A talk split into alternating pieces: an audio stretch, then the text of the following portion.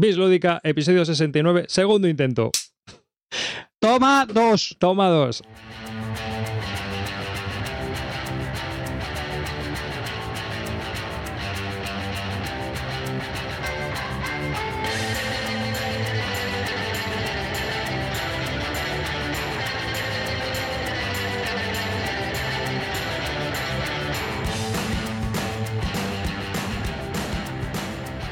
Y bienvenidos a un nuevo podcast de Bilúdica. Este es el episodio número 69, la segunda toma del podcast eh, 69 porque hemos tenido un montón de problemas por mi parte eh, para poder emitir. Eh, teníamos estática en mi micrófono, en mi ordenador, en mi red eléctrica y no podíamos emitir. Bueno, yo soy David Arribas, este que os habla, y conmigo, pues de, de izquierda a derecha, tengo a vuestro pequeño ídolo local. Hola, chavalería, ¿cómo estamos? También tengo a la bata más importante del podcast en español. Muy buenas, aquí Cartesius. Por supuesto, en este número 69 no podía faltar In extremis, eh, Calvo, ¿qué pasa? ¿Cómo estamos? Gracias, gracias. No aplaudáis tanto. Bueno, pues ya, ahora sí, ahora sí, ya estamos emitiendo en directo. Yo creo que ya no tenemos problemas. De momento, volverán a surgir porque siempre esto es un lío. Si no es a mitad, es las al final. Sí, bueno, pero eh, yo espero que, que esta vez ya tengamos suerte y podamos emitir todo el podcast en directo sin, sin ningún problema. Eh, por lo demás, pues nada, nos podéis ver también en directo a través de, YouTube o en Google Plus o incluso en nuestra página web que he puesto un artículo para que se nos pueda, se nos pueda ver mientras estamos eh, grabando en directo. Y sin más, pues si queréis, pues qué tal las navidades, porque habíamos grabado el 68 antes de navidades, pero con todo el trajín de la gincana que representa familiarmente el tema, pues yo no, no había podido terminar de editarlo. Y ahora, pues es la primera vez que estamos grabando ya después de, de Año Nuevo. Y bueno, ¿qué tal vosotros? ¿Cómo, cómo lleváis el- Gordos como pelotas. Gordos, muy gordos. O sea, Ah, Gordos. ¿Este es el calvo o Javier Gurruchaga? se le da Muy bien, y gordos. lo imita bien, ¿eh? Sí, bueno. Y tú, Clint, ¿qué tal? Has jugado mucho, ¿no? Bueno, sí, eh, comenté lo que estaba comentando antes a Carte. Yo he tenido evento, eh, un evento con mi mujer que tiene una, tiene una academia y hemos organizado una jornada para, para padres y, y niños de, bueno, tres jornadas y para que aprendan a jugar los padres con los niños. Y nos hemos hinchado a jugar a juegos de ABA, de Finfan, de Asmodee. Uf, Estoy cansado de jugar a este tipo de juegos, tío. Imagínate a Frutalito, la tarta de los monstruos, Jungle Speed, Rush Hour. Uf, cansado, tío. Pero esos son los que tú le, le pegas, ¿no? Son los que te van. No tiene no tema. sé. Bueno, me va a faltar el Zoloreto, que es tu preferido. Eh, pero ya que estamos metiéndonos contigo un poco así, eh, que nos estás contando tu vida, eh, eso de vender el Américo, Bueno, ya estamos, tío. Más empezamos ya- Ya empezamos empezamos dando ya, caña. Madre mía. Mira, yo solo tengo que decir una cosa. Hace la canto, tío, te odio, tío. Pero, pero qué forma de escurrir el bulto es Cada, cada Toma vez que, ahí. Cada vez que pongo un juego, el, el tío sale me, me dice algo. Oye, ¿cómo es que vendes este, tío? No sé qué. Decir. Mira, es un truñaco. Lo vendo porque es malismo. No me deja, ¿no? pero el Américo no es malo. No, no, vas a ver, a mí el Américo me gusta. O sea, quiero decirte, me gusta. De los cuatro que ha sacado Fel este año, para mí es el tercero. El que más me gusta de todos es Bora Bora, luego el Brujas, Amerigo y el último, el Truñaco del Rialto, ¿vale? Pero es verdad que el Amerigo me, me- me pasa una cosa, que la ocupa muchísimo espacio.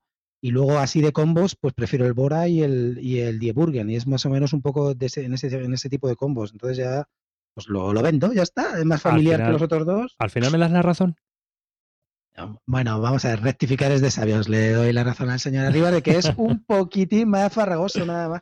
Hombre, es verdad que la torre para mí es más farragosa que los otros dos. Es decir, me- mecánicamente para mí está más currado los otros dos, pero no es un mal juego. Es No, un no, juego... no, no, no, no, no. Para nada, ¿eh? Yo, yo no, nunca he dicho que sea un mal juego. Yo creo que es un juego que está bastante bien. Pero creo que con respecto a otros que tiene parecidos, pues No, de los que ha sacado este año. O sea, la gente dice, no, es que, vamos a ver, la gente está comentando, están en baja los autores como Fel, como V y todo esto. Pues no, yo creo que no. El Fel ha sacado cuatro juegos y ha sacado para mí de los cuatro dos juegazos. ¿Qué quieres que te diga? Para mí no está, está en súper buena forma. De esos otros cuatro, un- el Américo, que es uno que, es, eh, que está bien, pero no está al nivel de los otros dos, y el Rialto que sí, que para mí es pues está en el nivel del truño del Estrasburgo, Rialto, todos estos que sacó así, pues bueno, pues ya está. Clint, Clint. ¿Qué, qué más, qué, qué más fácil?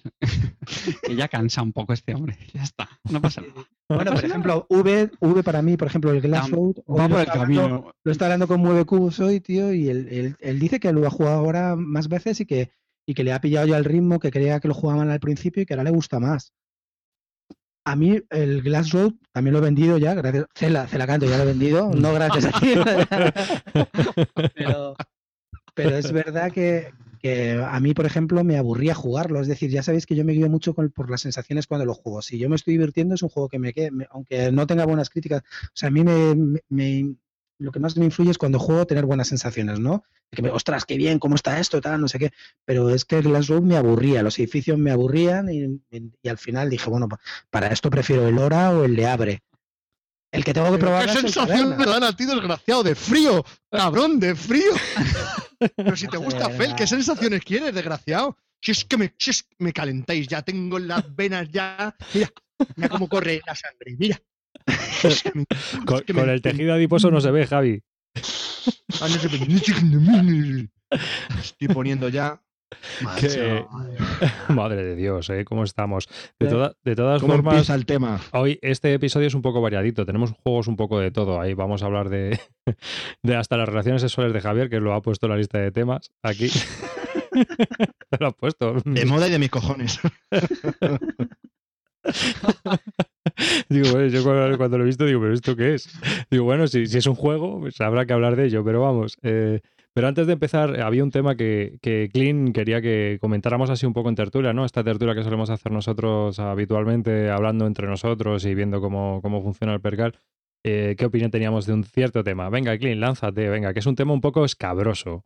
No, yo qué sé, Que, yo que soy- vamos bien, que vamos calentitos ya. Bueno, estamos calentitos. Aquí, aquí lo bueno que tenemos es que no nos paga nadie, no tenemos que rendirle pleitesía a nadie, nos da igual, ¿no? Estamos aquí para hablar de juego, nos, nos, nos dirigimos a los jugones y entonces ya está, podemos hablar libremente. Aquí Es donde se ve quién tiene reputación y quién no. Efectivamente, yo no tengo ninguna, pero me da igual. O sea, quiero decirte, yo por ejemplo leí el otro día en la BSK un hilo que está bastante bien eh, sobre si hay amiguismo o no a la hora de en los juegos de mesa que sacan los autores españoles. Es decir, si a la hora de criticar la gente que tenemos blog o podcast eh, o pues nos cortamos un poco más a la hora de criticar un juego porque sea porque lo haya sacado un español, es decir, porque en teoría vamos en contra de la Chauvinismo. amor patrio, chauvinismo, así en ese plan de, bueno, macho, si es español tenemos que apoyar a la industria local, no sé qué, tampoco te llevas tu pasta. A mí me da igual comprar un juego español que un polaco, la pasta es la misma, no me, no me hacen descuento por ser español, ¿no? Entonces, eh, ¿vosotros qué, pensáis? Es decir, si a la hora de cuando tú criticas un juego piensas si conoces al tío y te cortas un poco más, o, o vas libremente y dices, no me gusta, es una mierda, y ya está, punto. Bueno, una mierda, o, o no me gusta este juego, tal. Tampoco pasa nada por decir que el juego es una mierda y hay gente que se ofende y que no, pero claro, te pilla más cercano y dices, no, no voy a decir es una mierda, voy a decir un- es una cucurú de foie. Pues yo qué sé. Mm, Yo creo. Bueno, venga, David. Cl- Clint, pero tú te refieres eh, a la hora de editar juegos para las editoriales o al hacer las reseñas? eh, A la hora de, a la hora, a la hora de tú hacer una reseña, si te cortas o no te cortas, o a la hora de criticar el juego, dices, hostia, es que, venga, va, no, a este tío lo conozco, ¿cómo me voy a meter con él? Voy a hacerlo tal, no sé qué. ¿Tú, ¿tú qué piensas? ¿Lo haces o no? Yo creo que algo hay de la eso. verdad, habla de corazón. Sinceramente, yo creo que sí, que siempre hay algo. Es- yo creo que eso es algo inevitable. Depende mucho de la personalidad de cada uno, eso es evidente. Hay gente que tiene las ideas muy claras y no le importa decir muy claramente lo que piensa. Y en otros extremos, pues hay gente que es más, más recatada y no sé, depende mucho de, de cada uno. Haciendo análisis, digamos, un poco de todos los blogs que hay, o por lo menos la gente que tiene más, más presencia en las reseñas, en los blogs y todo eso, Mm, yo creo que puede haber algo de eso, sinceramente. Yo creo que a veces sí que nos dejamos llevar un poco por eso, porque nos hace ilusión que productos nacionales salgan al mercado y yo creo que sí que nos de- dejamos llevar un poco por eso. ¿Por qué? Pues porque en general, aquí generalizo y que me perdonen, pues solemos ser gente, pues, mm, gente apasionada y nos dejamos llevar un poco por eso. Insisto, generalizando. Yo creo que algo sí que puede haber. ¿eh? Ojo, que eso no quita que luego los juegos que se editen sean realmente buenos o no. ¿Vale? Que para mí son. Por eso te preguntaba, yo creo que son dos temas diferentes. Uno es si realmente hay un poco de, de transigencia, por así decirlo, en la crítica, y otro si los juegos que se editan en español realmente son. Vamos, tienen, tienen peso para ello. Arriba, es que te había cortado antes. Bueno, yo ah, iba a hablar de un poco de, En principio, yo creo que mucha gente también es eh, benevolente a la hora de reseñar, ¿no? O sea, hay gente más, más exigente, hay gente menos exigente, hay gente más snob, hay gente más bestia o menos bestia, ¿no? Aparte de eso, independientemente de eso, yo creo que sí nos cortamos. Y yo voy a hablar por mí, voy a ser sincero, yo me he cortado. Yo aquí incluso nosotros hemos preparado temas y hemos dicho, de este juego no vamos a hablar. Porque si, si hablamos es para ponerlo a parir. Lo hemos dicho así, vamos a ser sinceros. Estamos hablando, Clint nos ha pedido sinceridad, pues toma sinceridad, aquí está. Y, y es así, lo hemos tenido. Hemos hablado de juegos y luego no los hemos hablado en el podcast. Y si hubiéramos hablado en el podcast de ellos, no habrían salido buenas palabras, ni habría salido una buena crítica. Habría sido una crítica bastante eh, crítica con respecto a ese mal plato para nosotros. Yo lo veo así. Y yo soy sincero. Y sí, nos cortamos. ¿Que a lo mejor no nos tendríamos que cortar? Pues seguramente. No sé, Javi, ¿tú qué opinas? No, bueno, yo estoy un poco con, con vosotros, ¿no? Con todos vosotros. Pero yo creo que sí es cierto que somos muy benevolentes si no nos gusta. Si no nos gusta. Y pero también al revés. Antes de hacer una segunda prueba, una segunda cata, ya estamos ensalzando todo, qué maravilloso, qué tal, rápidamente tirando flores a todo el mundo. Y no sé, eso también a mí me, o me cansa, me cuesta creer la veracidad de esos comentarios, ¿no? Porque no sé si verdaderamente es tan bueno el juego o lo que estén haciendo que, que todo el mundo lo ponga por las nubes y no sé, me produce un poco de resquemor. Pero sí es cierto que, que con los productos nacionales, y yo creo que hacemos bien, ¿eh? tenemos un, un doble rasero, ¿no? Que, porque mitigamos un poco la opinión que primeramente nos entra en la cabeza. Y queremos como dar una segunda opinión un poco más, Reposada y más sí, enfriada. más reposada. y más que nada porque con mucho- español. Y yo me siento muy orgulloso de que cada vez mm, tanto tenemos más, eh, más diseñadores que producen juegos como editoriales que publican juegos en, en castellano. Yo creo que en los últimos dos años esto está- es exponencial, ¿no? Es brutal lo que se está editando. Y por eso yo creo que, que tenemos que tener un cierto reparo a la hora de, de criticar por en criticar. masa por criticar. Y cuando lo hemos hecho, lo hemos hecho con fundamento. O sea, Yo, yo lo que, yo lo que pienso es que hay dos etapas, ¿no? Entonces, la primera etapa que es un hype, un hype muy grande por parte de todos, ostras, tío, esto se va a publicar, qué pintaza que tiene, brutal, porque es verdad que nosotros en cuanto, en general los españoles, en cuanto al tema de diseño gráfico, en cuanto al tema de tal, están, los juegos que están saliendo están bastante bien, muy bien, diría yo. Pero luego, a mí lo que, lo que veo es después de esta segunda etapa, de la primera etapa en la que todo el mundo está encantado cuando sale el juego, después de que sale el juego, es verdad que que ya pues la gente ya al principio siempre las primeras críticas son brutales, un juego alucinante, va a petar, pero luego en realidad no lo petan. ¿Cuántos juegos lo han petado? Para mí el único que lo ha petado de todos los que han sacado es el Polis. De verdad, os lo digo de verdad. A David, por ejemplo, no le gusta, pero es No, un- a el no. es un muy es- el- pero el Polis lo ha petado, es decir, lo ha petado a nivel internacional. Sí, sí, sí. Sí, sí, sientes de, en la- de eso no, la, duda. la BGG y el que más lo ha petado es ese. El gran fracaso ha sido el 1000. No creo que haya sido porque en realidad el juego a lo mejor, eh, como estaba concebido, era un buen juego, pero como salió al mercado, no era un buen juego. Y estaba claro que fallaba, que echaba agua por todos lados y no lo ha petado. No lo ha petado y es así. Y el, y el juego se vende ahora de saldo o, no, o lo juega muy poca gente. En 1911 han hecho una campaña de lanzamiento para mí acojonante, buenísima, les ha salido muy bien. Yo he, yo he participado también, pero para mí el juego, pues bueno, pues es- un jueguecillo para dos que no tiene nada especial, pero la peña lo ponía como que era el juego del, del siglo para dos. ¿Y quieres que te diga? No, no lo es. Es un juego que está bien, pero no tiene nada más. Pero como campaña lo han hecho alucinante. ¿Que volvería a entrar? Pues sí, porque bueno, tampoco era mucho dinero. 15 euros, te lo mandaban a casa, aparecía tu nombre, los, los, la- las los eh, logros que ponían eran accesibles, no sé, estuvo, estuvo muy bien. Como lanzamiento, chapó, se lo han currado muy bien. Como juego, pues hombre, yo qué sé, no, yo lo he jugado a dos y no me ha entusiasmado. ¿Qué quieres que te diga? El Banjo Licit también, a mí, por ejemplo, el Banjo Licit me gustó más, pero yo no lo he criticado ni lo dejo de criticar. Es un juego que me gusta, tampoco me entusiasma, pero sí que me ha gustado. Pero tampoco lo voy a criticar primero porque es un blogger que conozco, que Chemo, y tampoco me voy a meter con él. ¿Por, por qué? Si, pues, si hay un montón de juegos, ¿para qué te vas a meter? ¿Qué follón tienes? ¿Qué ganas tú con eso? Si nadie gana aquí nada, ¿no? Ah, pero eso hasta, hasta qué punto eso es contraproducente. Porque muchas veces hablan, no es que yo, para hablar, para hablar mal de los juegos, prefiero no hablar. Pero mm, realmente, si hacemos un poco examen de conciencia, eh, eso puede ser contraproducente. Porque efectivamente, lo, lo acabo de decir ahora mismo, no es que yo para meterme en follones prefiero no hablar mal de los juegos. Vale, pero si lo piensas fríamente, siempre que se hable de una forma constructiva y con respeto, Una crítica mala es que no tiene que ser mala. O, No, no, o no. simplemente dejarla en, oye, mi opinión es esta. Y por estos motivos, con estos argumentos, y ya está. Pero el problema yo lo también un poco en, no sé si decir en este país, por la forma que tenemos de ser, es que primero, las críticas las solemos encajar bastante mal, ¿vale? Sean ya fundamentadas o no. Y luego todo lo contrario, que cuando alguien, ah, es que esto es la hostia, no sé qué, tal. Yo ya con el tiempo lo que he aprendido, vamos, muchísimo, es que mm, cuando alguien dice juegazo, esto es un juegazo, que nos encanta decirlo, esto es un juegazo. Primero, tener muy claro qué lo está diciendo. Esta persona tiene mis gustos, se parecen o no, tiene criterio, tiene, tiene base. Y, y por qué lo dice? Entonces, pero yo insisto, yo volviendo un poco al, al tema, es que a lo mejor no, tiene, no debería ser malo el, el hacer una crítica, pues bueno, que, que no sea benévola, sinceramente, o el decir, no, es que yo prefiero callarme, pues a lo mejor también estás haciendo, estás haciendo mal a la industria, callándote lo Sí, que pero se podría mejorar con una crítica. Lo que, lo que yo pienso es que en eso tienes razón. También es verdad que ahora van saliendo más juegos y, y ya la, pues ya nos vamos dejando de cortar. De hecho, ahora estamos hablando eh, un poco sin cortarnos, ¿no? Llegará un momento en que, bueno, pues salgan muchos más y ya te da igual y críticas como en realidad es que si lo piensas, tú no recibes un, un descuento por ser español, ¿no? No, No, no, está un claro. descuento.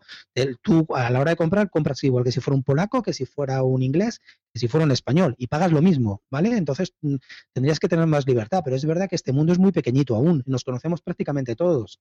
Sí, pero bueno, también, hay- también hay que tener en cuenta un poco el factor idioma, ¿no? Cuando nosotros estamos aquí de cachondeo con Fel, que no deja de ser una broma, o con Faiduti, o con Catala, o con cualquier autor así que nos lo tomamos un poco a coña, eh, él no nos entiende y él no nos habla. Alguien le puede decir, pues hay un podcast en español que se meten contigo que eres muy frío. Bueno, pero tampoco qué, qué van a decir, ¿no? Pero cuando tú a lo mejor estás hablando mal de un juego que no te ha gustado en, en- en este podcast, por poner un ejemplo de lo más directo, eh, la persona que, de la que estás hablando, el autor, te, puede que te esté escuchando, ¿sabes? Entonces también tienes que medir tus palabras en el sentido de que le estás hablando a él, ¿eh? Porque es tu oyente, ¿sabes? Entonces, ¿cómo se lo dirías a la cara? No A está ver, claro. ¿Cómo le dices a, pues, tú a, una- a la cara, por ejemplo, tú juegas al Banjo Sid y no te gusta? ¿Y cómo se lo dices a Chemo? Yo no, No, lo he probado, ¿eh? yo, a mí, a Pero- mí es que el pero, Banjo espera, Illicit- espera, pero esto, pero esto es un poco como todo. ¿Te ha preguntado? No, claro. Pues entonces es que si no te pregunta, no contestes.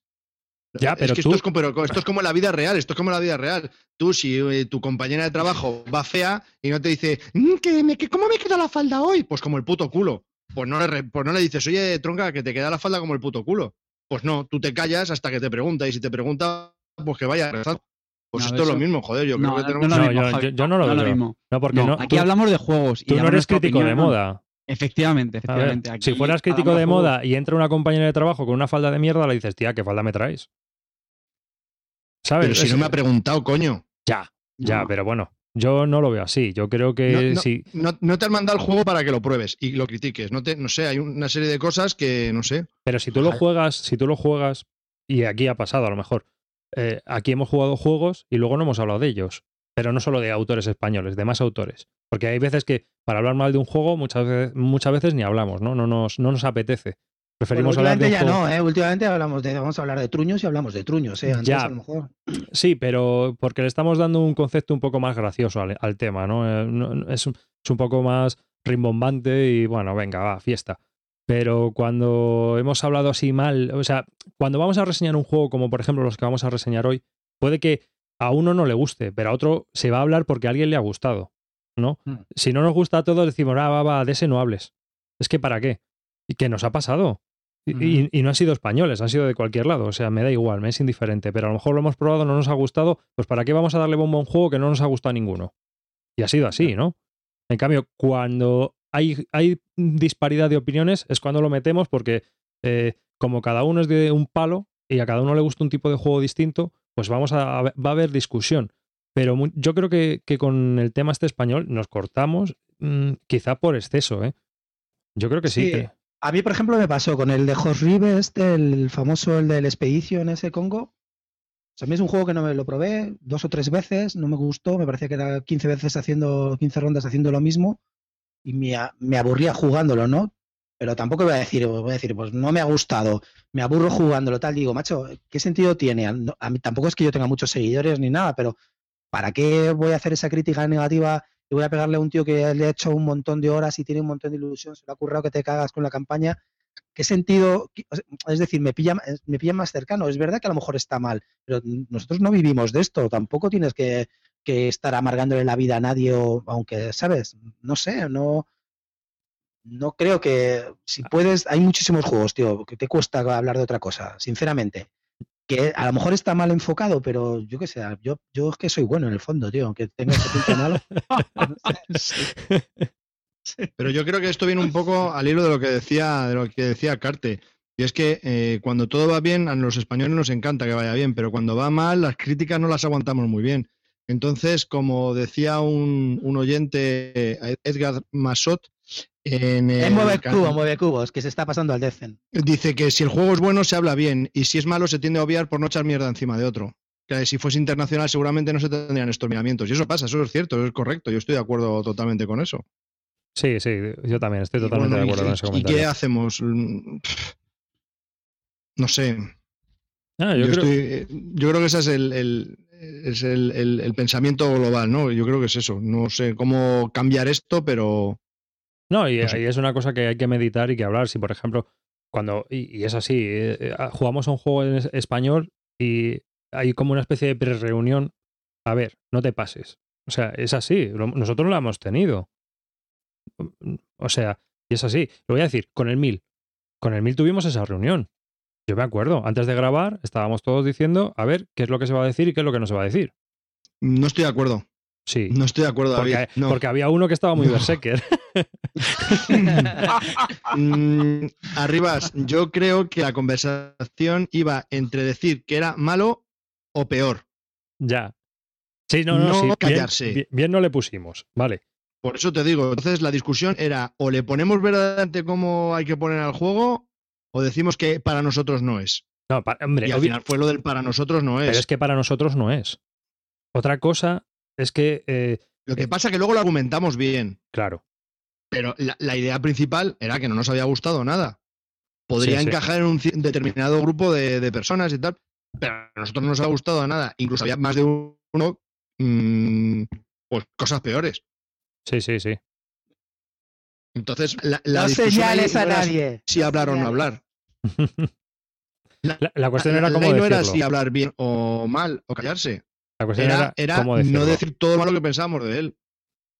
Claro. O sea, con lo cual llegamos a la misma conclusión, que en realidad sí que hay un poco de amiguismo y sí que te cortas. no, no es amiguismo. Es, yo creo que es pues porque creo que es proteccionismo, chauvinismo, no sé, llámalo así, es verdad. Pero no solamente yo creo que hay dos ¿eh? Yo creo que en la blogesfera le pasa igual, ¿eh? Sí, sí, yo sí. no veo críticas. ¿eh? Clint, hay, hay, dos cosas. Una es el amiguismo cuando sale el juego, de que todos ensalzan porque le conoces y tal y cual. Y luego viene el otro factor que es el no nos vamos a criticar, aunque haya sido malo, porque uf, no. yo creo que son dos fases, el amiguismo y el proteccionismo. Mm. Sí. ¿Y vosotros no creéis que se hace un flaco favor en ambas? Sí. Yo, yo sinceramente pienso que sí, ¿eh? Y estoy también con David, que a veces sí que nos cortamos con esas cosas, pero pensándolo fríamente, no sé, que no, no, debería ser así, de verdad. O sea, lo mismo que lo que debería fomentarse es que se que, la gente joder, compre juegos de, buena calidad independientemente de donde sean. Que sí, que luego nos sale la, vena esta que estamos hablando ahora, chauvinista, y oye, pues, joder, pues mira, yo prefiero comprárselo de aquí que el de al lado. Igual que tú prefieres comprarle, o yo qué sé, o hacer un favor a un familiar tuyo que a otro que no conoces. Eso al final yo creo es un poco inevitable. Pero si lo piensas fríamente, no, no sé, no debería ser así. No, no, no, no. Vale. No debería ser así, pero al final mm, yo creo que, y si, si echas un vistazo en el planeta lúdico, pasa eso. O sea, en general yo creo que la gente protege sus productos nacionales. Y aparte de eso, mm, en general, yo creo que la mayoría de las reseñas son benevolentes, en general. Sí, eso también estoy de acuerdo. ¿Sabes? O sea, yo creo que hay demasiado buen rollismo en ese sentido. Yo creo que muchas veces juegas una partida, te ha gustado el juego en esa primera partida y bueno, es un ensalzamiento brutal. Eh, y luego no vuelves a jugar él. Sí, ¿sabes lo que pasa? Que es que también, ten en cuenta que ya hacer una reseña, sobre todo si es escrito, lleva tiempo, tío. ¿De verdad que te apetece ponerte a hacer una reseña de un juego que no te gusta? En serio. Es más coñazo. Estaría bien. Depende. Depende. Si tu opinión es visceral, sí, tío, porque si verdaderamente algo te remueve por dentro y quieres poner lo malo que es, tío, lo pones. Es como cuando algo te gusta mucho y lo quieres también escribir. A mí me cuesta mucho escribir sobre un juego, pero cuando el juego me gusta o tengo cierta gracia, me apetece escribir sobre él. Ahora bien, también te digo que si no me gusta, quiero escribir sobre ello, ¿eh? Sí, pero se escribe mucho menos y no miras las críticas, ¿eh? pero, porque tampoco ponemos doses a los juegos. O sea, no hay muchos juegos que le digas esto es un cero como. no, pero yo, me refiero más también, eh, por ejemplo, y a nosotros nos ha pasado, prueba juegos que dices, bueno, está mal. Y la blogosfera se le está poniendo por las nubes, pero por las nubes, absolutamente, ¿no?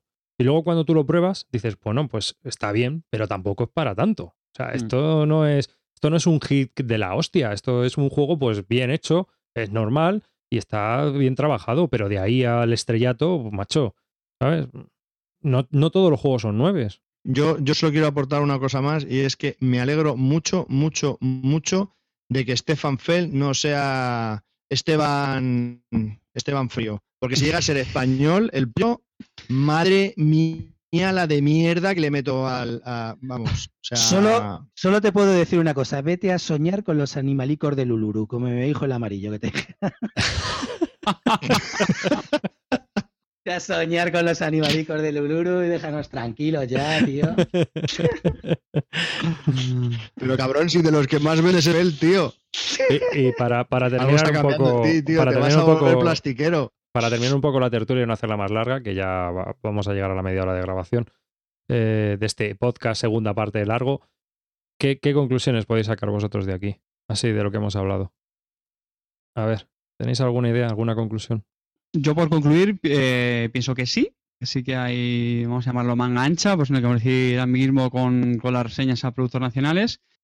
Y dos, sinceramente pienso que no debería ser así. Y ojo, eh, me incluyo, eh, que a mí también me ha pasado. Creo que, hacemos más mal que daño. Yo creo que cuando se hace una crítica con respeto, de forma constructiva, es que no tendría que haber ningún problema. Y el problema es lo que he hecho antes, Clint, que es que mm, es mucho más fregado o da más pereza, o sabemos que nos puede dar más problemas, más malos rollos, en la una crítica negativa que, lo contrario. Y eso no debe ser así. Yo, yo para concluir también quiero decir una cosa. Yo creo que es verdad que ahora mismo conforme están saliendo más, más juegos eh, por la industria española, que gracias pues un poco a, la difusión que están teniendo. Eh, yo creo que esto va a cambiar, es decir, ya la gente se va a cortar un poco menos y ya hablar un poco más con más criterio, porque en el fondo ya lo que he comentado antes, da igual la nacionalidad, tú pagas el mismo dinero, no te importa la nacionalidad y te obligan a pagar lo mismo. Y eso pasará. Mm, es verdad que, que también mm, la gente te exige, cuando haces una crítica negativa, te exige más puntos que cuando la haces positiva, que eso no lo entiendo, ¿sabes? Si lo ensalzas y dices esto es la polla, no sé qué, tal, ya está. Pero si tú dices es una mierda, tienes que decir, argumentamelo, perdona, cuando te he dicho que era la polla no te tenía que argumentar nada y ahora cuando te digo que es tal, quiero decirte, en, eso también tenemos que, pensar que, bueno, que las críticas negativas las puedes argumentar o no, o no, igual que, igual que no argumentar muchas veces las positivas, cuando te dices es un juegazo, no piden nada más, ¿no? Pues puedes decir es una mierda acá y ya está, ¿no? Pero yo creo que eso cambiará, ya digo que en el tema de los juegos españoles esto cambiará cuando por la masa crítica que cada vez hay más. Yo exijo en las buenas críticas y en las malas que sean constructivas y fundamentadas. Si no, no me vale. Tanto como que es la polla, como que es una puta mierda. Me da igual. Es una puta mierda, ¿por qué? Y es la polla, ¿por qué? ¿Y, para quién también? es que yo creo que muchas veces es, casi más importante saber quién lo está diciendo que... ya, pero, si tú fundamentas muy bien el por qué, está claro. Sí, sí, sí. Bueno, yo, yo estoy un poco con David. Yo estoy un poco con David. Yo creo que no beneficia en nada el que nosotros seamos benevolentes en el fondo con la industria. Yo creo que ser exigentes beneficia a los jugadores y a las editoriales a largo plazo. Creo que, eso es una, función que nosotros deberíamos realizar, ¿no? En, cierto sentido. Y segundo, yo creo que debemos ser más sinceros, ¿sabes? Y entonces decir las cosas como son cuando queramos hablar de ese juego, porque obviamente tienes que tener ganas y apetecerte hablar de ese juego. No es una cosa que viene forzada. Pero yo creo que sí, que debemos, desde, desde mi punto de vista, ser más sinceros. Todos, no solo en Bislúdica, me refiero a todos, todo el panorama. Y ser consecuentes con nuestros pensamientos. Porque. Yo creo que. Perdona, ya termino. Yo creo que uno de los grandes males, eh, sobre todo de una industria en ciernes como es la española eh, en cuanto a juegos de mesa, es la falta de desarrollo de los juegos de mesa. Yo creo que hay muchos juegos que salen, que están bien, la idea es genial, pero el desarrollo muchas veces falla. Mm, Esa es, esa es mi última opinión. Javi. Yo, yo creo que, que estamos experimentando un auge en, en los juegos de mesa, en las editoriales que- y los autores españoles, y yo creo que esto va a llevar un proceso natural. A medida que tengamos muchos más juegos eh, nacionales, pues los criticaremos eh, sin tanto doble rasero. Y creo, sí, yo creo que va a ser así. Lo que he dicho yo, ¿estás de acuerdo conmigo? Vale, así me gusta. Pero, pero Yo, para terminar la tertulia, diría que a todos los oyentes que nos están escuchando, pues que también nos den su opinión, a ver qué opinan sobre este tema, si les parece interesante, y que Creo nos que está Fran comentario. Díaz, ¿eh? Está Fran Díaz también comentando, el, de, el autor de Polis, ¿no? Me parece Mm. que ha hecho algunos comentarios también. Sí, sí, ahí está. Sí, dice, respeto la opinión de David sobre Polis. Si se le mete caña, se la mete y más si es por parte de alguien como él que argumenta sus críticas. Para mí los comentarios más valiosos son las críticas negativas. Eh, sí, eh, es una valoración muy positiva. Yo creo que es lo, lo que tiene uno que hacer, ¿no? Sacar esa valoración positiva aunque sea una crítica mala. Ver qué te está criticando y por qué, ¿no? Y a lo mejor dices, bueno, pues, pero es que ese juego no está dirigido para él, no está dirigido en ese sentido. Siempre esa crítica negativa, en el fondo, a ti te puede ser positiva. Sí, pero sí- siempre que no sean muchas, ¿eh? Porque eso se dice ahora, pero si luego te empiezan a llover muchas, dices, no estaría mal alguna positiva, ¿eh? no, pero yo creo que Fran Díaz, no, me, digáis- no me digáis, ¿eh? pero yo creo que Fran Díaz es- está en minoría ahí. Yo creo que, y, y- y lo que dice es muy cierto. O sea, las mejores críticas son siempre las negativas, porque son las que te van a hacer mejorar. Pero bueno, son muy duras de escuchar, ¿eh? también estoy de acuerdo. Como dices tú, Clint, muchas negativas, al final acaban pensando, pero soy bueno, lo he hecho bien, eh, tan malo soy, te, pueden, te pueden hundir. Pero bueno, sí, las críticas negativas son siempre las mejores, ya que son las que más te pueden ayudar a progresar.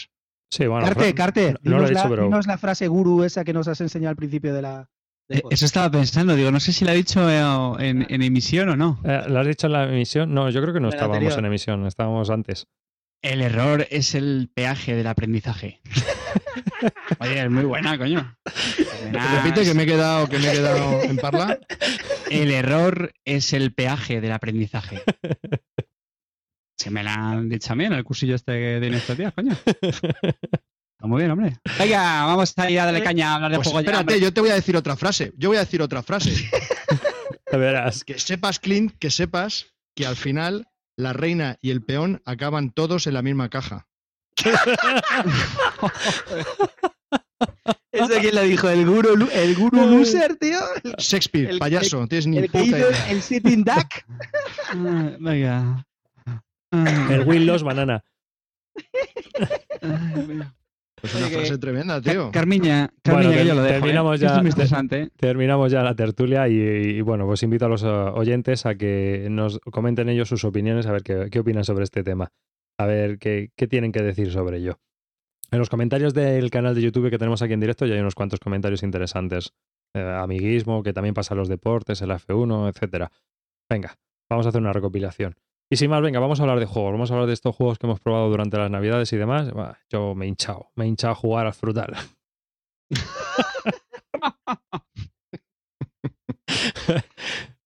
Yo también he jugado a muchos juegos de niños porque los Papá Noel y los Reyes le han traído bastantes a mis hijos. Entonces he dado bastante juegos de niños, la verdad. Sí, Yo puedo, yo puedo comentaros una cosa. Ya he llegado al nivel tan técnico, es ¿qué versión del frutal prefieres?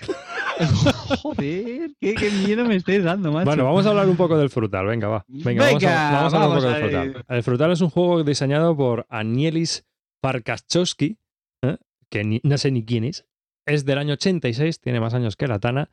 Es un juego de 2 a 4 jugadores, aunque la BGG viene que 6 para más, y es que puede ser para más jugando por equipos. Pero bueno, esto es edades de 3 años en adelante. Bueno, en realidad pone de 3 a 6 en la caja. O sea, más de 6 años la cosa ya empieza a decaer bastante, ¿verdad, Clint? y entonces. Y entonces es un juego pues, publicado por Java. Se puede conseguir por unos 25 euros, una cosa así, en las tiendas online. Y es un juego de, de- para niños, pero para niños, niños. Y bueno, tú vas a jugar con ellos, pero realmente tú te vas a aburrir como una ostra. No, no son los típicos juegos que solemos aquí recomendar. No es así. No, no tiene nada que ver.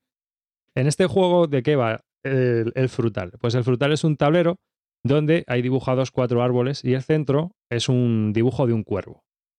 Aparte de esto, los componentes son chulísimos para los críos, se lo pasan de la leche, porque vienen cuatro cestitas de mimbre, así de, de, de tela de esta vegetal. Vienen también frutitas de madera, vienen cerezas con su cuerdecita y todo para hacer parecer que son dos cerecitas, sus ciruelitas, sus manzanitas y sus peritas con sus cestitas. ¿no? Por Y- favor, tío, no lo digas con el hito, que es como mis compañeras cuando hablan que le han comprado un patuquito, una camisita y un cago en 10. Eh, Me ponen enfermo. es modo, es modo padreón.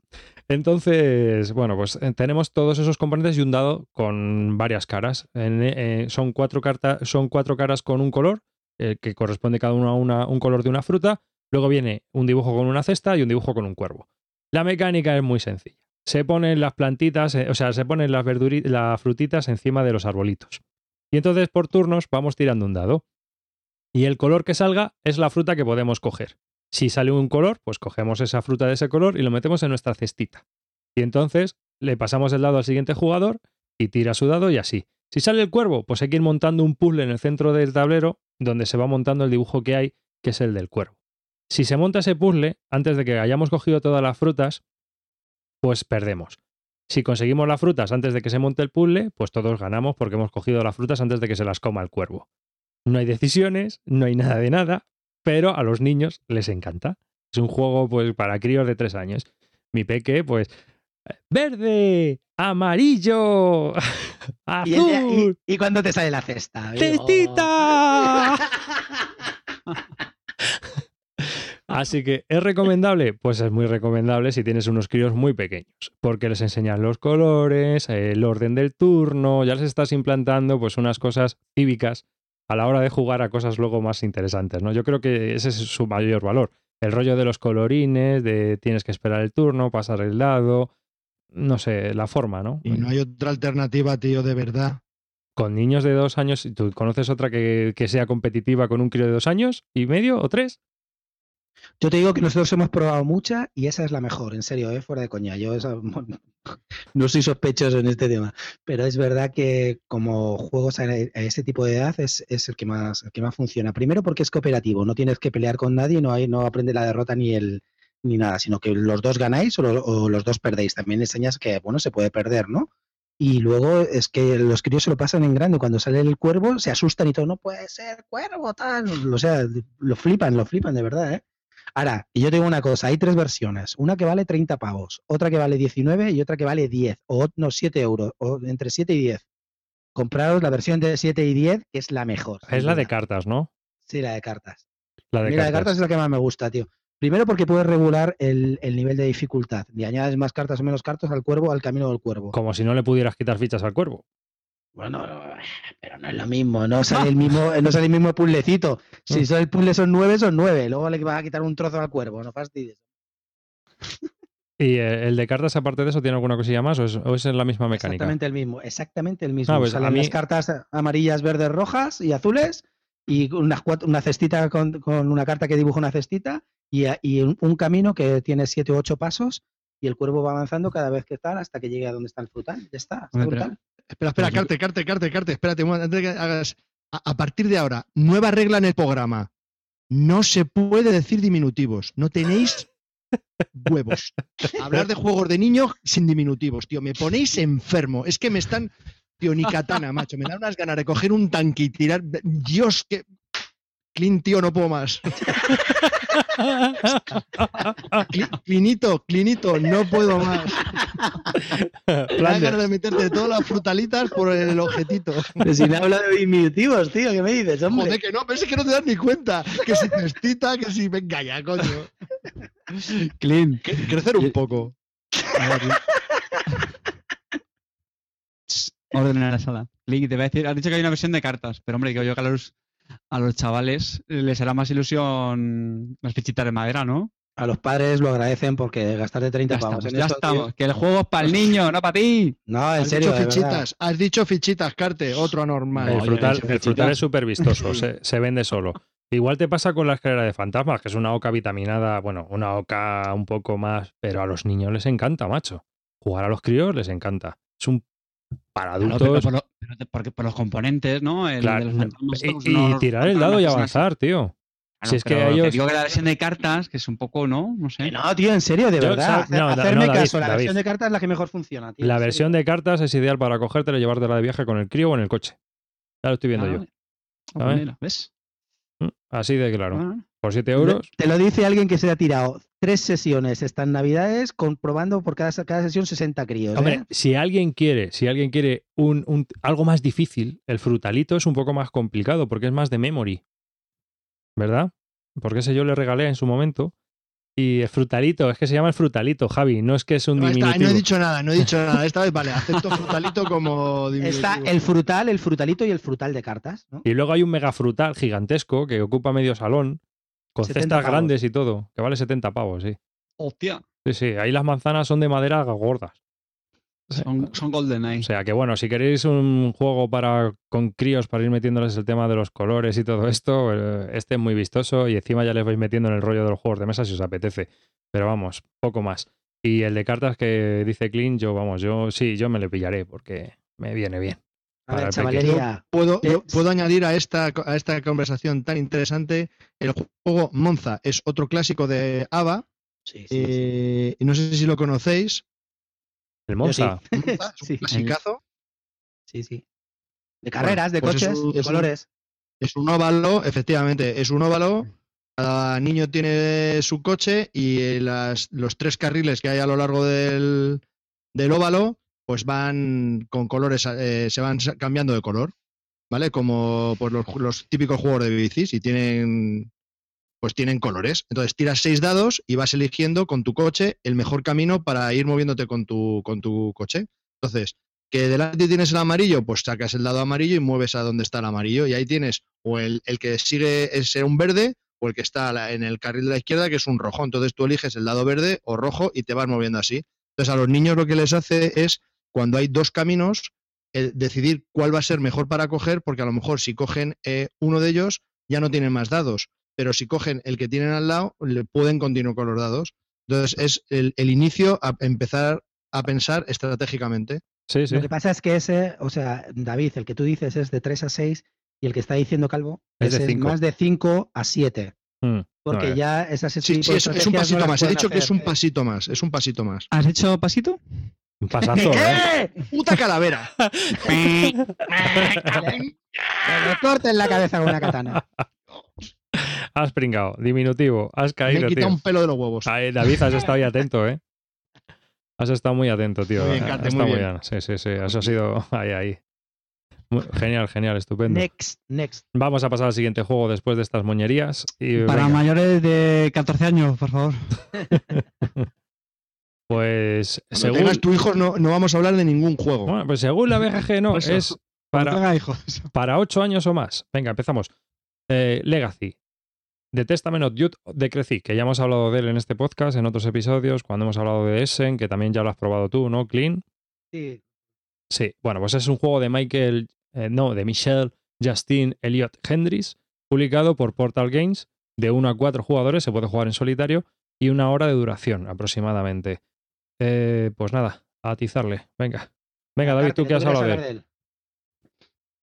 Eh, me habéis pillado en bueno, pues eh, Legacy está ambientado en, en- en siglo, la ambientación es siglo XVIII, aunque eso es, es lo de menos, pero bueno, sobre todo por las ilustraciones de las cartas. Es un juego fundamentalmente de, de cartas y de colocación de trabajadores. Entonces empezamos con una, bueno, con una familia, con una serie de, de personajes. Los personajes pues, pueden tener una nacionalidad, pueden tener una, una profesión y sobre todo podemos decir, bueno, algún tipo de, habilidad.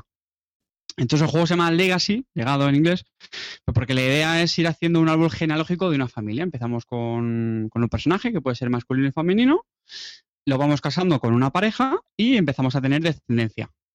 Entonces tenemos varias, varias generaciones y donde cada van teniendo más hijos hasta que acaba la partida. En, en el juego, fundamentalmente, pues lo que podemos hacer es, son distintas acciones. Pues, por ejemplo, podemos casarlos, podemos tener hijos, podemos comprar algunos bienes. Y fundamentalmente, pues para ir generando bueno, puntos de, de- prestigio, dinero. Es un, en términos generales. Eh, es un juego muy de combos, porque cada carta, como os digo, tiene estos atributos, pero sobre todo tiene un texto que para que hagáis una idea es, pues por ejemplo, si, ju- si pones un juego un, un personaje eh, que ya tienes otros que son de cierta nacionalidad, pues a lo mejor te dan más dinero, te dan más puntos de victoria al final de la partida. ¿vale? Eh, la partida además también se reparten unas, unas cartas de objetivo por las que puntúas. Y, y bueno, no sé si me dejo algo más, Calvo Clint, ¿queréis añadir? No. De la, de la churri explicación esta, ¿En tu línea? No, Eh, bien, bien. Más o menos. Cualquier cosa aporte va a ser. Voy a destrozar tu mierda. Entonces, eh, sobre el juego. Bueno, las, las ilustraciones son, son curiosas. La verdad es que son simpatiquillas. No son así como una especie de. Parecen las caricaturas estas que te hacen así en, en la calle, ¿no? Los dibujantes estos, pues a mí me, me recordó un poco eso y son simpáticas. El resto de los Las que, componentes. te, las que te harán a ti. A mí, me, a mí, a mí las ilustraciones me las hace Goya. Sí, en, en HD, como hoy. Y, y bueno, el resto de componentes la verdad es que no, no está mal. El juego decir que requiere bastante espacio en la mesa, porque como os podéis imaginar, vamos haciendo distintas generaciones, pues parece una tontería, pero se come bastante mesa. Y a mí, bueno, me gustó en general, no excesivamente, tampoco esperaba mucho más. Eh, no me gustó mucho porque al final es un juego muy, muy de combos. Entonces es todo el rato buscando las cartas que vas, que vas obteniendo y las que vas poniendo en juego pues es eso, es lo típico, ir buscando el combo y, bueno, tampoco me pareció con mucha, mucha, mucha decisión. Tiene interacción porque al ser colocación de trabajadores, los trabajadores los pones en un, digamos, un tablero que es de cada jugador y ahí no tienes problema, pero hay otro tablero que es común al resto de jugadores y ahí sí que hay un poquito de interacción. Un poco, porque creo que también ese es el punto que menos me gustó del juego, que me pareció muy solitario multijugador. Le toca a uno, venga, pues yo este le caso, vale, muy bien. Eh, le toca a otro, no sé qué. No estás muy, muy pendiente de los personajes que van sacando los otros jugadores. Sí de las acciones que te pueden pisar, pero no mucho más. ¿vale? Un detalle simpático del juego, por lo típico, cuando vas a tener hijos, pues ver si tienes un niño, si tienes una niña, si a lo mejor tenido un problema en el, en el parto. Eso, bueno, me pareció simpatiquillo, pero tampoco me, no sé, no me, no me llenó el juego, la verdad. Bueno, pues yo opino que a, a mí el juego me ha ido gustando de más, me ha ido entrando de más a menos, ¿no? Entró- me entró bastante bien, ahora en las últimas partidas que le he hecho me gustó un poco menos. Lo que primero lo veo, el tema de los tableros, la verdad que está muy poco currado, macho, de verdad, se podrían haber currado algo, las cartas a mí sí que me gustan, pero, y las cartas tienen el tamaño que son pequeñas porque evidentemente ocupan muchísima mesa, y más grande sería imposible. Los tableros son feos de narices, tío, es que, es, es que Sí, son, o sea, no sé, una cosa horrible que se la podían haber currado un poquito más. Y luego los peones también se los podían haber currado. Yo que sé, poner aunque sea unas pegatinas de unos tíos, yo que sé, a eso le ocurre un poco más, ¿no? O sea, ahí para mí haya falla un poco, ¿no? Sí que es verdad que el tema está muy bien, muy bien metido. Y es, mira, fíjate que en los euros generalmente no hablas de tema, pero aquí sí. David. ¿Ah? No, te quería Sí, sí. comentar que al final los componentes, como todos los juegos de Portal, una ajena porque no casan las cosas o te pasa con casi todos. No, es un poco raro, porque las cartas sí que parece que están bastante, bueno, están bien, ¿no? Pero sí que es verdad que los tableros estos que comenté antes individuales son, sí, sí, son muy feos y muy... Y los peones, tío, los peones se podían currar unas pegatinas de un dibujico de una caricatura Pero igual esta- o algo. Estamos ¿sabes? hablando que son feos, no que son malos, ¿eh? No, no, sí. pe- no, a ver, yo estoy hablando un poco de la producción gráfica, porque te, puede, te pasa también con los juegos estos, el New Era y el. Eh, la producción gráfica es brutal, no me sí, jodas, la- el New era. no, no, no estamos hablando de lo mismo. Tú estás hablando del grafismo. Estoy hablando de la producción gráfica. El Cuidado. juego, los componentes del juego no se adaptan al juego, o sea, no se adaptan a la mecánica del juego. Es a lo que voy yo. Son muy bonitos, tú los ves de primeras y está guay. Pero luego una vez que ya se- que empiezas a jugar, pues como que la cosa se empieza a derrumbar porque dices, joder, este, este, este puñetero token podía ser un poco más pequeño porque tal, y esta ficha podía ser un poco más grande o tener otro color porque no sé qué. A ver, ¿no? Al final, porque por ejemplo el New Era es un sinfín de estilos ahí mezclados, unas cosas van con, con fichas, otras van con tokens, y aquí te pasa un poco igual. A ver, a ver, el principal problema que tiene este juego es que el track de puntuación no cabe las fichas en el track de puntuación. Es un infierno absoluto. Eso me parece lamentable. Sí, O sea, eso es cierto. O sea, si cada huequito para meter las fichas son de Sí. 2 centímetros, las fichas son de tres y medio. Y si tienes que poner dos fichas en el mismo espacio, ya. Hmm. ¿Para qué? Por cierto, creo que lo va a sacar Ludonova en español, ¿eh? Están comentando ahí en el chat. Pues que es una de las cosas que quería comentar. El problema que tiene este juego es que es algo dependiente del idioma. Eh, a ver, muchas de las cartas, todas las cartas tienen una pequeña habilidad, ¿no? Todos los personajes tienen una pequeña habilidad. y viene con el simbolismo propio de pues una moneda más, una moneda menos, una carta más, una carta. Pero te viene un pequeño texto que no es fácil de. A ver, no es como el de el del Nations, que es el list o el the most, el que menos o el que más, que es así común a todos, sino hay unas pequeñas frases que, bueno, que para el que no esté muy puesto en inglés, y como son tantos personajes, yo creo que se hace un poco infumable para aquel que no sepa algo de inglés, mm, jugarlo, jugarlo bien. Entonces, si lo van a traducir, está bastante bien. Otra cosa que me he dado cuenta también es que el juego tienes que ir demasiado a niños. Sí, sí, sí, sí, estoy muy de acuerdo. Estar muy enfocado la estrategia a hacer niños, porque es que si no haces niños no te comes los mocos, ¿no? Entonces, es, es, verdad que es muy temático, es muy cachondo. Voy a tener un niño, a ah, este se me muere, tengo gemelos, ahora no sé qué, tal. Eso está muy cachondo, está bien la primera vez que lo juegas, pero claro, Aguanta tres quieres, partidas. quieres aguantarle un poco más, está demasiado enfocada la estrategia a los niños, ¿no? Tienes que tener niños y sobre todo, como no tengas niños en la segunda generación, la tercera te comen los mocos, así de claro. Sobre todo no llegas a objetivos, etcétera, ¿no? Entonces, no sé, ahí, ahí para mí también me, me falla. Claro, al principio y las dos o tres primeras partidas me flipó. Y ahora cuando lo estoy jugando un poco más, pues ya me está costando más en ese sentido. Sí, yo creo que es un juego de, de 3-4 partidas. Está muy bien, está muy bien, pero para 3-4 partidas. No creo que sea un juego para quedárselo en la colección. No, sí, o, jugar unas, o jugar partidas esporádicamente, es decir, no te aguanta a lo mejor jugar tres seguidas, no puedes, ¿no? A lo mejor una, una al mes o una cosa así te aguanta mucho más, pero bueno, también estamos hablando como si jugáramos los, juegos cinco partidas seguidas. No, total, total. Pero bueno, así en ese plan, ¿no? Si me pusiera en el plan de que lo jugara más a menudo. ¿Sí ya lo ha vendido Clint? No, no, no, me lo voy a quedar. ¿eh? A mí no, ahora solo está vendiendo Fel. te la canto, te la canto, estás atento, ¿eh? me tiene negro de la canto.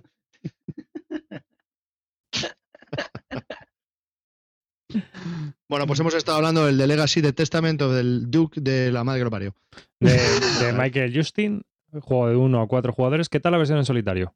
Yo la probé y está bastante bien. Es una versión que juegas al revés. Vas de, en este vas de, una generación, tienes que hacer la, los eh, descendientes y en la otra tienes que buscar los ascendientes. Está bien, se juega bien en solitario. O así, nada, especial, pero se, juega bien. ¿Y la duración de una hora también se adapta? Sí, sí. Pues una hora de duración y mucha mesa de juego para poder jugar. mucha, mucha. Eso desde luego. Venga, vamos a mm. pasar a otro, a otro juego. Sherlock Holmes, Detective Asesor un juego publicado por Red Entertainment que llevaba 250.000 años sin publicarse porque es del año 1981. La, versión, la versión, que se ha traducido aquí en, en España es la francesa, la de Istari, porque creo que también ha salido por Istari. Eh, es un juego de 1 a 6 jugadores, pone aquí, aunque yo creo que, bueno, es un poco, da un poco igual porque es un juego que pueden jugar bastante, hasta por grupo se podría jugar. Eh, una hora de duración pone, que habrá más y menos también, porque yo creo que es un poco variable, pero rondará sobre la hora. Y bueno, pues de 10 años o más en adelante. Hala, ataca. Bueno, pues yo este juego me lo han regalado estas navidades. Es un juego que yo además tengo la versión de Istari, la francesa. Un juego que busca del 81. Bueno, yo es que, para empezar, soy un gran amante de Sherlock Holmes. Me pillé incluso, tengo los tres tomos estos amarillos que ha sacado Cal eh, comentados eh, por el super Sherlock Holmesiano este brutal, o sea que me encanta el Sherlock Holmes, ya, ya digo, he leído bastante, me he leído todos los libros de Sherlock Holmes, evidentemente, y bueno, y recomiendo los libros de, la, de Acal, los recomiendo desde ya, son brutales, comentados alucinantes. Y, y bueno, en realidad no deja de ser un juego de Elige tu propia aventura, te recuerda pues un poco cuando juegas a los libros estos blancos de Elige tu propia aventura, de, viajar en el tiempo, los dinosaurios, de no sé qué, o los libros estos negros de, negros de Timun Más, que también, pues eso, ibas, ibas, leías un trozo y te ibas, si, ah, si quieres hacer esto, vete a tal página, si quieres hacer lo otro, vete a tal página.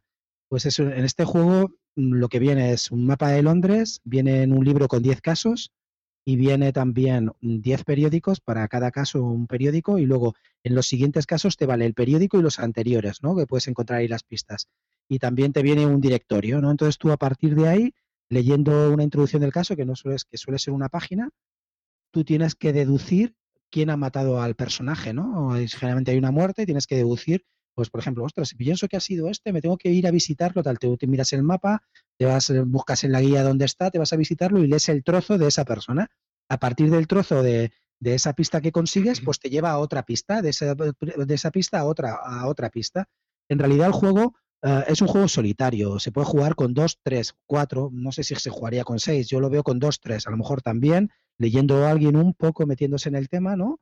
Y a partir de ahí, pues ir deduciendo. está bastante bien. O sea, es un juego que no es, un juego al uso, no, está, no es lo que estamos acostumbrados. No hay dados, no hay nada. Es un juego de leer. No dejas, un juego, no, dejas de, leerte un libro e imaginar. Por eso a mí, a mí me gusta, me encanta leer y es un tema que, me, que me gusta bastante. Lo estoy jugando en solitario, llevo ya cuatro casos, estoy bastante viciado con él. Y lo que más me gusta, bueno, es, es imposible ganarle a Sherlock Holmes. Y, luego, aparte, si vas a buscarle a ganarle a Sherlock Holmes, que lo podrías hacer, te pierdes un montón de las subtramas. Yo lo, lo que sí que recomiendo es que lo explores a fondo, que te da igual buscar 12, 13 pistas, sino que explores cada caso a fondo porque las subtramas son muy interesantes y no solamente tiene un solo de descubrir quién es el asesino, sino más cosas que van pasando y que te vas enterando conforme vas, le, vas pasando de pista en pista. O sea, que tú, aconsejas exprimirlo para pasarlo bien. Sí, sí, para pasarlo bien, desde luego. No te pases, o sea, no intentes hacerlo en cinco pasos como o sea, Tú estás hablando de la experiencia. Sí, sí. Estás hablando de un tema. No sé si lo has pillado, ¿eh? no, digas número, no digas número de pasos de nadie. No digas nada. No, no, digo que Sherlock Holmes normalmente creo que te lo, te no, lo digas, no lo digas, no lo digas, no lo digas. Son 100 puntos lo que tiene, ya si se lo ponen del principio, en las reglas, no te... Sí, pero no sabes cuántas pistas... Ahora déjame hablar a mí, ahora... termina termina tu, tu, mierda y ahora hablo yo. Paso de este tío, David, a David, de verdad. Por la calle de la amargura. Oh, Dios. Es que eres una normal, tío. Casitos, ¿vamos a hablar de los casitos? Sí. Sí, los caramelos esos que te comes que se derriten en tu boca. Los lacasitos. Anda, normal. Bueno, a ver, eh, Sherlock Holmes. Bueno, yo voy a. Yo también lo he probado, lo tengo, me lo compré antes de Navidades. Y a mí me parece un auténtico juegazo. La edición es un lujo absoluto. Y sí, hemos dicho que no íbamos a hablar nunca más de decir esto es un juegazo y no sé. Parece algo que, como bien ha dicho Clint, es totalmente distinto a cualquier cosa que tengamos. Y el que diga lo contrario es mentira. O sea, recomiendo este juego a casi todo el mundo. ¿Por qué? Pues bueno, es un juego que puedes jugar en solitario. Yo lo juego con mi mujer, que a mi mujer lo de jugar ya sabéis que no le va mucho. Pues ya, ya llevamos tres casos y le gusta muchísimo. Y ese hecho de, estar compartiendo, uno lee, el otro va tomando apuntes, va buscando en el libro, bueno, yo creo que es, eh, es increíble, es una experiencia única. Eh, los casos a lo mejor no es una hora, pero sí son dos, tres. Entonces, ¿qué es lo que tienes que hacer aquí es intentar llegar al, mismo, al mismo nivel que hizo Sherlock Holmes. Sherlock Holmes utiliza a lo mejor, pongámosle, 10 pistas. Entonces, si tú haces menos pistas, pues te dan más puntos positivos y si, haces, y si coges muchas más pistas que Sherlock Holmes, pues te puntúan negativo. Entonces, claro, en los primeros casos tú no sabes si Sherlock Holmes lo hizo en 2, en 10, en 20 o en 50 pistas. Entonces tú vas pidiendo pistas sin saber hasta que luego llega la puntuación y pues ves el descalabro que has tenido. Entonces yo lo que recomendaría es que cada pista que vayáis a, elegir, que la decidáis bien. O sea, que, consensuéis con el resto de la gente, si es que lo jugáis con más gente, que, que, lo que vais a elegir y que lo que vais a visitar o a quien vais a preguntar sea la mejor opción, para que os deis cuenta de, mm, porque esas discusiones que se tienen son importantes. Y dime, Carte. Eh, ¿Se va mejorando a medida que juegas varios casos o no tiene por qué? Son muy independientes uno de otro. Son totalmente independientes. Lo que pasa es que los periódicos, a lo mejor cuando estás en el tercer caso hay un articulillo en un lado del periódico que dices, coño, esto del primer, del primer caso, pues que a lo mejor tiene algo de referencia con el tuyo, o te vas acordando de cosas, está bien. Y sobre todo para las segundas tramas, que es lo que dice, que es lo que dice Clint. Yo creo que es un juego para jugarlo, es un juego para jugarlo, pues sí, con poca gente, en un grupo pequeño. Incluso he pensado que después de las 10 aventuras que hay, que a lo mejor a priori pueden parecer pocas, pero sigo diciendo que cuántos juegos hemos jugado 10 partidas, ahí lo dejo. Eh, yo creo que lo podrías, imagínate que vas a casa de un grupo de amigos, ¿no? Y no sabéis qué hacer o no sé qué, se, muere la noche. Pues tú haces de, máster, ¿no? Expones el primer caso, lo lees un poco y que la gente entre ellos pues vayan discutiendo y tal y cual. Yo creo que es, en una hora y media yo creo que es un buen tema de, de discusión, ¿no? Y en una, en una cena entre amigos, ¿Tú qué preferirías? ¿Este juego o uno de esos de asesinatos de. un asesinato a los postres? De esos que a veces se montaban, no sé si os acordáis también, Sí, el problema de esos es que todo el mundo tiene que representar un personaje, si no, no, Mm. es que no he jugado en uno de esos, pero creo que es algo así, ¿no? Sí. Y en este puedes aportar o no puedes aportar. Aquí hay que pensar entre todos cuál es la mejor opción, a quién ir a preguntar o lo que sea. Entonces, yo creo que esto es mucho, mucho mejor. Y, eh, y también se podría, por ejemplo, hacer, ¿no? Eh, estás en una cena, tú ya te has pasado el caso, por ejemplo, en tu caso y el de tu mujer, y hacéis de máster. Y hacéis dos Claro. equipos, por ejemplo, un grupo contra otro. Sí, se puede. Otro, otro de lo que viene es que se puede jugar en competitivo, ¿no? ¿Eh, Clint? Pues ¿Te da otra idea? Sí, sí, está. No, vamos a ver, la gente lo que más se queja de este juego es el tema de la rejugabilidad. Pero estoy totalmente de acuerdo con Calvo, que sea una excepción, estoy totalmente, pero es verdad que, que, eh, cuántos juegos jugamos. Ah, yo no he jugado 10 partidas a prácticamente a muy pocos juegos, ¿no? Y además un juego que te dura, pues eso, entre una hora y media, dos horas cada caso. Pues a mí me parece brutal echarle 10, que luego, que luego ya no juegas más, pues mira, tío, te has invertido casi pues 20 horas de tu vida pagando 35 euros. ¿Qué más quieres, tío? Está brutal. O sea, eso me, me Brutal, parece ya brutal. alucinante. Y luego también lo que, lo que estás diciendo, de puedes, puedes hacer de máster y para, para, para que eso pasen bien los amigos. Me parece muy bien. Bueno, Carte, ¿qué quieres hablar? Si no, que sobre todo que estás hablando, estoy viendo que tiene unos 30, 35 euros, puede ser, de precio. Sí, por ahí. 36 Sí, euros. 35. Vamos, a, mí me parece que está muy bien, sinceramente. Vamos, yo estoy Te totalmente sale- de acuerdo con eso. Te sale el caso a 3,6 Nada. euros y la hora de juego a 1,80, ¿no? Más o menos. Y lo, que- lo que ha dicho Calvo, lo que ha dicho Calvo está muy bien. O sea, al final tú te lo pasas y luego para ir a llevarlo a casa de amigos, te quedas con ellos, vamos, tranquilamente. No sé, me parece una, a mí me parece una chulada Sí. el, el- el Oye, y juego, aparte, aunque a ti te pueda parecer aburrido es poner el mismo caso otra vez, pero es que a lo mejor si tú has hecho 80 puntos y, y a lo mejor el cómo va pensando el resto de la gente, pues te puede parecer interesante cómo lo has hecho tú o qué, qué otra, cómo piensa la gente que es distinto a ti, no sé, me parece, me parece curioso. Y luego también que Otra- de cada caso cosa- no te ves todas las pistas, tío. No te las ves todas. Es imposible. Bueno, decir que después de la presentación del caso, ahí habrá como, y no exagero, 300 pistas. Porque hay todas las opciones posibles. Lo que pasa es que hay pistas que son un truñaco. Lo que pasa es que ya tú mismo, si te quieres meter a preguntar al bedel que no tiene nada que ver, pues chico, tú mismo. Pero te viene, yo creo que casi todos los personajes que puedan salir o que posiblemente puedan salir están ahí metidos. Eh, Y otra cosa que, mm, que quería decir es, así, Clint, tú sabes, que me lo han preguntado hoy, eh, ¿tú sabes si, si estos casos son reales? Es decir, si te has leído los libros, No, no, no. son Es aparte verdad de todo. es- están muy ambientados en el mundo de, de Sherlock Holmes y es verdad que el tipo es un gran conocedor de, de Sherlock Holmes, pero no, no, o sea, yo, que- yo, yo me he leído todos los libros y yo mm, vamos, no recuerdo ninguno de los, llevo cuatro, de los cuatro que me he leído que estén, que sean similares, porque primero, si fueran similares, mm, te, te- un poco te, te, te joden la experiencia a ti. Hay muchísima gente que se conoce los libros de Sherlock Holmes de memoria. Entonces ahí, no, ahí perderían a, mu- a muchos jugones, ¿no? Yo creo que lo que sí que es que sí que está muy conseguido es el ambiente victoriano, un poco muy, Total. muy metido en el mundo de Sherlock Holmes. Sí que es verdad que hay muchos guiños a los, a los, a los lectores y amantes de Sherlock Holmes, pero no son los mismos casos de los libros de Sherlock. Y Clint, cuando tú lo juegas en solitario en tu casa, eh, ¿te pones la capa en la pipa y te tomas un té a las 5 o...? Sí, no hago como Sherlock Holmes. Cojo una pistola, dibujo una V de victoria con los tiros y luego snifo cocaína, que eso lo hacía también en Sherlock Holmes. Ah, No lo vale, sé, vale, vale. eh, en serio, no, no sabéis, ¿verdad? Que Sherlock Holmes es, es, es aparte, aparte que le gusta el opio, Sí. es cocainómano, no estoy exagerando y eso está Cuando libros, dices ¿eh? es, dices era, ¿no? Bueno, yo digo no existió, pero para mí existe en mi corazón.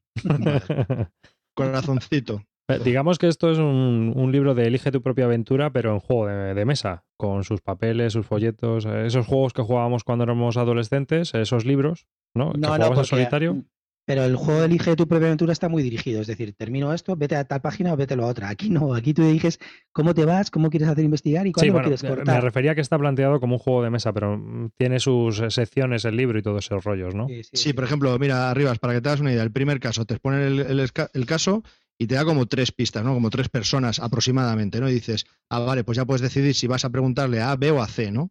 Pero en el tercer caso, que es el que estoy ahora, termino de leerme lo que comenta Sherlock Holmes y no sé qué hacer. O sea, es que no sé a dónde ir. Me ha dejado, A mí también me pasa igual, ¿eh? con este caso es muy jodido. me quedé, digo, ¿y ahora qué ¿eh? coño hago? ¿Qué- Oye, a ver, antes, antes, antes de que hagáis spoiler, que os estoy viendo ya. No, no, no, no hacemos spoilers fijo. Eh, preguntas, que yo estoy viendo. Me ha dicho que dura una- un caso hora y media, más o menos.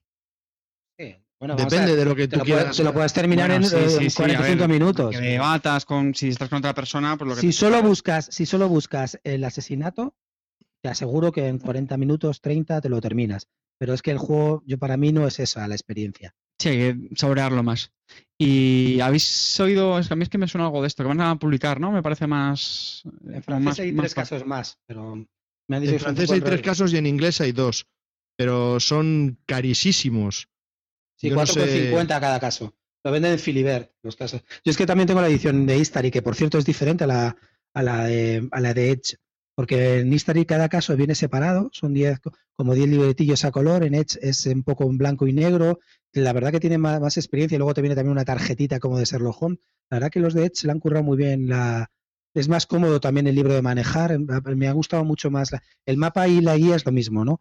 Y los periódicos igual, pero pero se lo han currado mucho los de Edge, ¿eh? muy, muy, bien, muy bien editada. Otra, otra cosa que quiero decir de, de Edge. Se critica muchas veces, eh, y volvemos al tema del inicio, de cuando se edita un juego en castellano, las erratas, que si en los mapas tiene una errata de una ciudad, que si en no sé qué, tal y cual. Bueno, que no me entere yo, que nadie critica la edición de Edge, que no me entere yo, porque traducir, sea como sea, el pedazo de manual que se han marcado, o sea, es igual de grande, como, bueno, un poquito, no, tampoco es como el Tales of Arabian Night. O sea, si tiene alguna errata que en vez de donde dije, digo, digo, Diego, vamos, chicos, o sea, por favor, mm, o sea, si no revisamos el nombre de un país en un puto tablero, lo de ya revisar un libro de 300 hojas, que se puede revisar, que sí, que no digo que no, pero si tiene alguna errata mínima, joder, espero que nadie crucifique a Edge. Punto pelota. Sí, se habrá, Que no sé qué me vas a decir arriba, No, no, pero no, aquí soy muy nazi. se habrá revisado, sí, se habrá revisado, sí, el- incluso lo habrán revisado siete personas y en un libro siempre hay ratas, porque es impepinable. Es imposible que no haya ratas casi. O sea, somos humanos y al final los fallos salen. Y como esto es un, como dice Awel, que es un oyente nuestro y también un, amigo, esto tú, cuando estás publicando algo impreso, eres un francotirador y tienes una bala. Como falles, la has cagado. O sea, porque cuando has pegado el gatillo, se acabó. Ahí ya está todo en la calle. ¿no? La tirada ya está en la calle. Qué, qué tienes- bonito, Awel, qué bonito. Sí, sí, es- es- es- pero es muy buen símil. Y aparte de eso, me gustaría decir eh, que, que este tema de, bueno, sobre el tema de las erratas, que, que yo lo que he oído es que no afecta mucho al desarrollo del juego. Y que aparte de, no sé, me ha ido el santo al cielo. Di, David, sí que tú, a ver si se me vuelve, anda. Yo es que sigo con mis dudas. Eh, yo no lo he jugado, el Black Stories. ¿Se parecen un poco? ¿Es la misma idea de que Eso, cuentan una eso iba a historia? preguntar yo también. Nada. ¿No? No, pero, No. Pero mm, a ver, yo Black Stories lo uso con, con parte de la familia que tiene como 80 años, porque le gustan los, los libros de Agatha Christie, los libros de Sherlock Holmes. Entonces, cuando hay reuniones familiares, me puedo llevar esa- ese grupito de cartas, que es un juego muy aceptable para jugadores ocasionales o no jugadores, y se plantean los casos que vienen en el Black Stories, y la verdad es que no lo pasamos muy bien. Entonces, Sí, sí se parece, sí se parece. Porque te- se te pone un caso inicial, Sí, yo creo que sí, ¿no? entonces el resto de la gente empieza entre ellos a debatir y tal y cual, y tú, tú solo puedes decir sí o no, vale. Pero es que esto es algo más. Cuando tú Ya, ya. decides entre Sí, discutes, tienes las pistas y vas a un voy a ver a esta persona. Esa nueva persona te va a dar mm, datos nuevos, si es que has elegido la pista correcta, claro. Entonces, va variando un poco. Es como un juego entero de, de- del Black Stories continuado, ¿no? O sea, es como una campaña del Black Stories. Ya, ya me acuerdo de lo que iba a comentar, ¿vale? Cuando estuvimos en los Days, en los últimos Days, eh, que estuvimos clean, ¿te acuerdas? Que estuviste tú, estuvo David también y estuve, estuve yo. El, el editor de Esque, el señor Reyes, eh, nos comentó, si os acordáis, que estaban traduciendo el, el Sherlock Holmes con su tibe de detective, pero que llevaba mucho tiempo porque estaba en francés y que les iba a llevar mucho tiempo porque era un francés muy rebuscado de principios de siglo y, y todo esto, ¿no? Y que, que estaban poniendo mucho empeño y mucho trabajo en ello. O sea, que, que trabajo les ha costado y trabajo les ha costado sacarlo. O sea, yo, yo creo que han hecho un buen producto al final. Y lo han hecho diferente a Istari, ¿eh? porque hay veces que hay otras editores- editoriales que lo único que se limitan es a entrar en la, co- en la copia internacional y no cambian nada. Aquí lo han cambiado, ¿eh? O sea, no, no- es A diferente mí me a ha Istari. sorprendido, a mí me ha sorprendido enteramente. Vamos, nunca me imaginé que un juego como el Sherlock Holmes fuese editado en castellano. De verdad, os lo digo, a mí me ha sorprendido. Y ole Edge, de verdad que ole Edge. Y yo creo que lo ha Y si petado, tiene ¿eh? porque tres pequeñas navidades, erratas, me la pela. Esta Navidad se ha vendido un montón. Este. Pues me Sí. alegro. Yo creo que está siendo uno de los juegos de, de estos días, ¿eh? Lo- lo- Pues- yo no sé, he visto muchos comentarios y... Estáis tardando en ir a la tienda a comprar el puto. Bueno, son las 12 de la noche. Javi, el- Mañana, el en cuanto que os levantéis, vais a la. ¿Qué? El que está tardando en acabarse ¿Qué? los casos eres tú, que me lo tienes que pasar luego. 30 pavos. Oye, un, un comentario que he visto, un comentario que he visto que está bastante interesante es de David Flores Muñoz, que nos dice: el problema es que nos tomamos los juegos como una opción de ocio infinita. El caso de serlos hay que tomarlo como un producto tipo libro, más que como un juego tipo euro Ameritrash. Total. Y es verdad, ahí para mí tiene toda la razón. Ma- mm, Yo, yo te añadiría una experiencia, ¿no? Vivir una experiencia como el que ve- lee un libro o el que ve una película, que es, es también una experiencia que tú estás viviendo en tu cabeza. Y yo creo que de eso se trata, ¿no? Total. Totalmente de acuerdo con, Mm, con ah, el a mí en mi lista de la compra está, o sea que es un juego de los que va a caer sí o sí. Esa y la edición de Acal de a los libros amarillos se llama Sherlock Holmes comentado, tío, anotado, perdona. Esa también debe caer, ¿eh? Sí, pero pues me la voy a apuntar. Cada libro 60 pavos, son tres. Brutales, ¿eh? Sí, pues me la voy a pedir yo para la lista de deseos de... de- No, luego, de luego, los o sea, Si la gente, a la gente que, le- que se meta en esto y le gusta un poco el mundillo de Sherlock Holmes, es la mejor edición para mí que han editado en español. Luego está comentado por un por Leslie, que es uno de los mayores Sherlock de, de toda la de- pues del mundo, ¿no? Y, ha- y hace como una introducción a la época victoriana y hace muchos comentarios tanto sobre las teorías últimas de Sherlock Holmes como sobre la, época, lo, pues, no sé, lo que valía un menú, por ejemplo, en un club, lo que valían las entradas de no sé qué, es que es- son comentarios alucinantes de la guerra de los Boers, de la guerra de Afganistán, es que ha- hacen mil cosas, ¿no? Está muy, muy interesante, ¿eh? Y si te compras el pack de los tres libros a la vez, te regalan la pipa y una bolsita de Earl Grey. tea ese. y o sea, siguiendo con el hot topic, ya que estamos, la serie de inglesa, ¿la habéis visto? Sí, Buenísima. Buenísima, brutal. Brutal, ¿eh? Sí. Está súper bien caracterizado, yo creo. Muy Sí, sí, no puede haber un tío más friki para hacer ese, ese papel. Sí, la verdad que sí. La- lo hacen muy bien los dos. El que, Sí, sí. el que hace de Watson y el que hace de Sherlock. Me jode que el que hace de Watson hace de, de- de ojo de halcón en Los Vengadores y para el culo, macho, menudo ojo de halcón han puesto más chungo. Y es el... Es Bilbo eh, Bolsón. El Bilbo Bolsón, el Hobbit. Eso, tío, no me jodan, macho, estamos mal. Oye, si me quejo, si me quejo del Tom Basel, que se pone a hablar de estas chorradas cuando hace sus programas de, de, de- de programas que ve y de series en, en- en Estados Unidos, tampoco lo vamos a hacer nosotros. No, no, o sea, era solo un comentario topic. Bueno, solo un comentario pues ya topic, está. Javi, por favor, permítanoslo, Ah, vale, vale. ¿no? Tú que- Estoy hoy Berserker top... Mm. Talibanes, eh, talibanes, desenganchense del programa. 19 espectadores en estos momentos. Bueno, Lo pues petamos. Sherlock Holmes es un juego publicado por Edge Entertainment de 1 a 6 jugadores, eh, más de una hora de duración y bueno, recomendado. Yo creo que por los dos que han jugado hasta ahora y bueno, pues cuando juguemos los demás también hablaremos un poco de él, pero yo creo que nos va a gustar, por lo menos a mí tiene toda la pinta de que me va a encantar. A mí también. Sí. Edge, lo habéis petado. A que amiguismo hemos dicho que no, ¿no? Bueno, el, el siguiente juego que vamos a comentar es Ginkgopolis, que le he jugado yo y también Clean. Y vamos a hablar un poco de él, vamos a comentar de él, porque es un juego bastante curioso. Es un juego de Xavier George, eh, publicado en el año 2012, fue presentado en ese en 2012, de 1 a 5 jugadores, se puede jugar en solitario. 45 minutos de duración. Bueno, yo he de decir que la primera partida que jugué fueron hora y cuarto, aproximadamente, eh, porque te- este juego tiene un poco de atasco, y ahora explicaré por qué.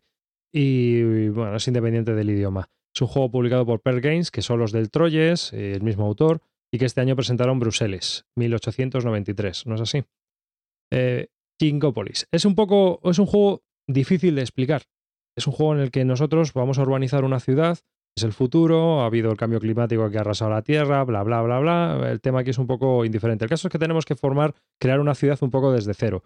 Hay tres tipos de edificios y para ello vamos a utilizar un- una serie de científicos.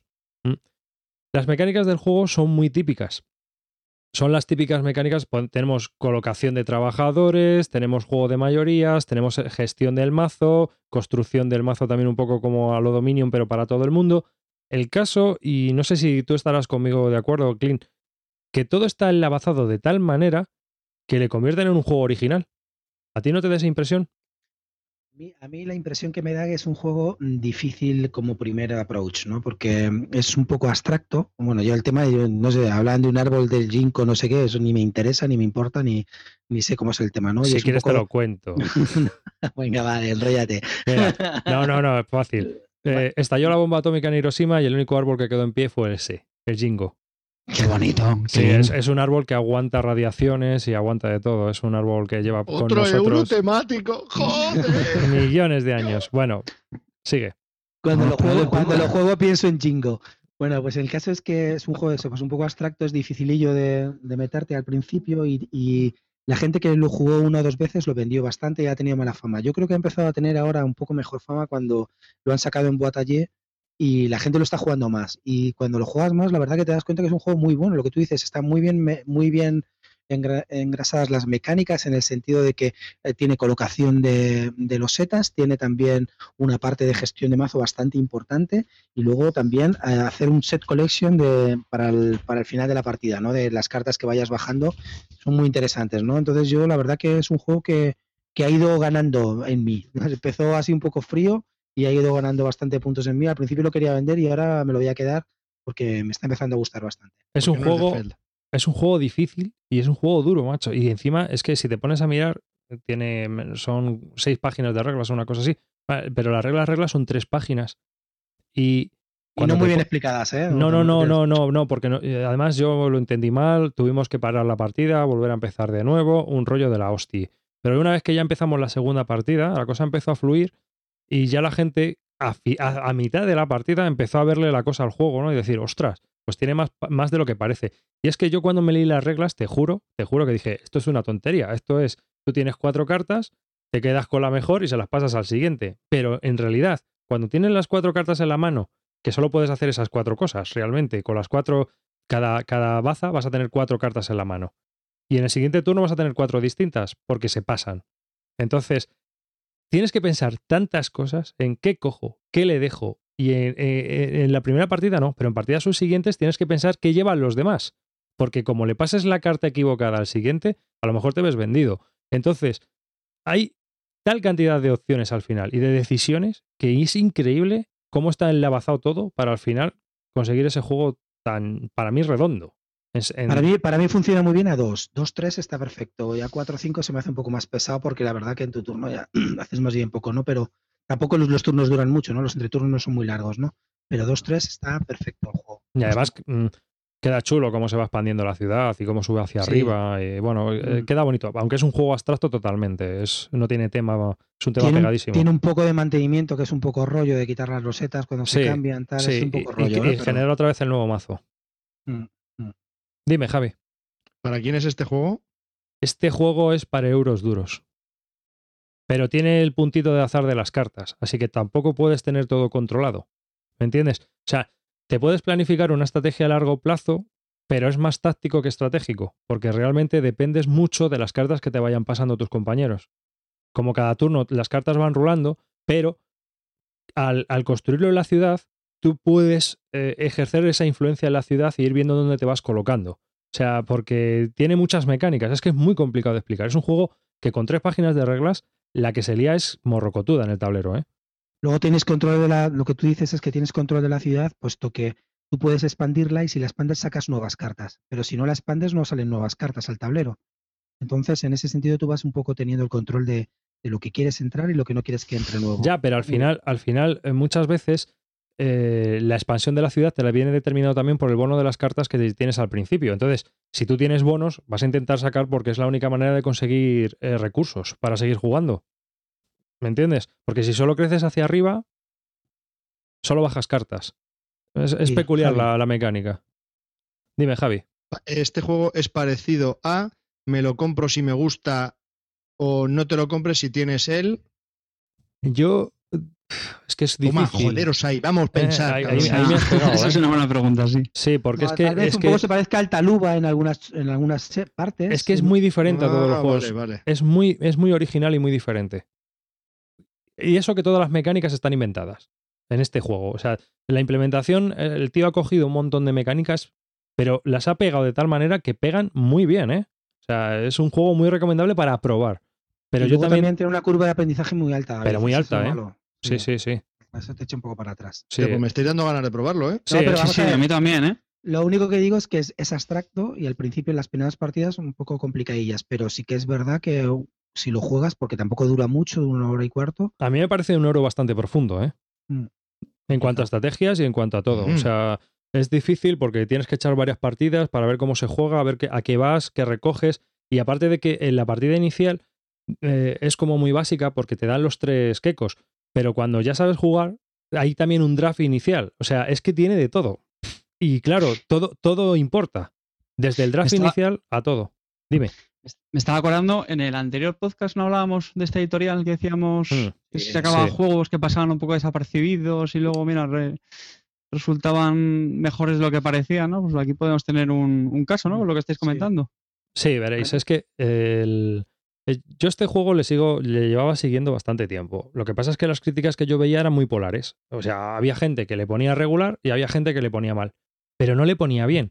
Pero de un tiempo a esta parte, eh, hay get buddies míos de la BGG que están haciendo reseñas de este juego y que están hablando de él y le están dando notas muy altas. Pero estamos hablando ya de un año y medio o dos años después de haber salido. ¿Sabes? Y hay gente que le está empezando a dar nueves y dieces. Y dices, Pero porque "¿Por- lo están jugando, David, Claro. porque lo están jugando. Claro, pero- todavía te lo digo yo. ¿Por qué? ¿No? ¿Por qué le dan un 9? ¿Por qué le dan un 10? Y claro, luego cuando te pones a jugar, ves que el, el, el jodido juego tiene mucha, mucha historia, ¿no? O sea, y está realmente está conseguido. Es un buen juego. Otra cosa es que sea para ti o no sea para ti. Pero es complicado de decir a qué juego se parece, porque realmente es, es difícil decir, oye, pues se parece a este juego, se parece a este otro. No, es, es, es un euro muy único en ese sentido. Por lo menos para mí.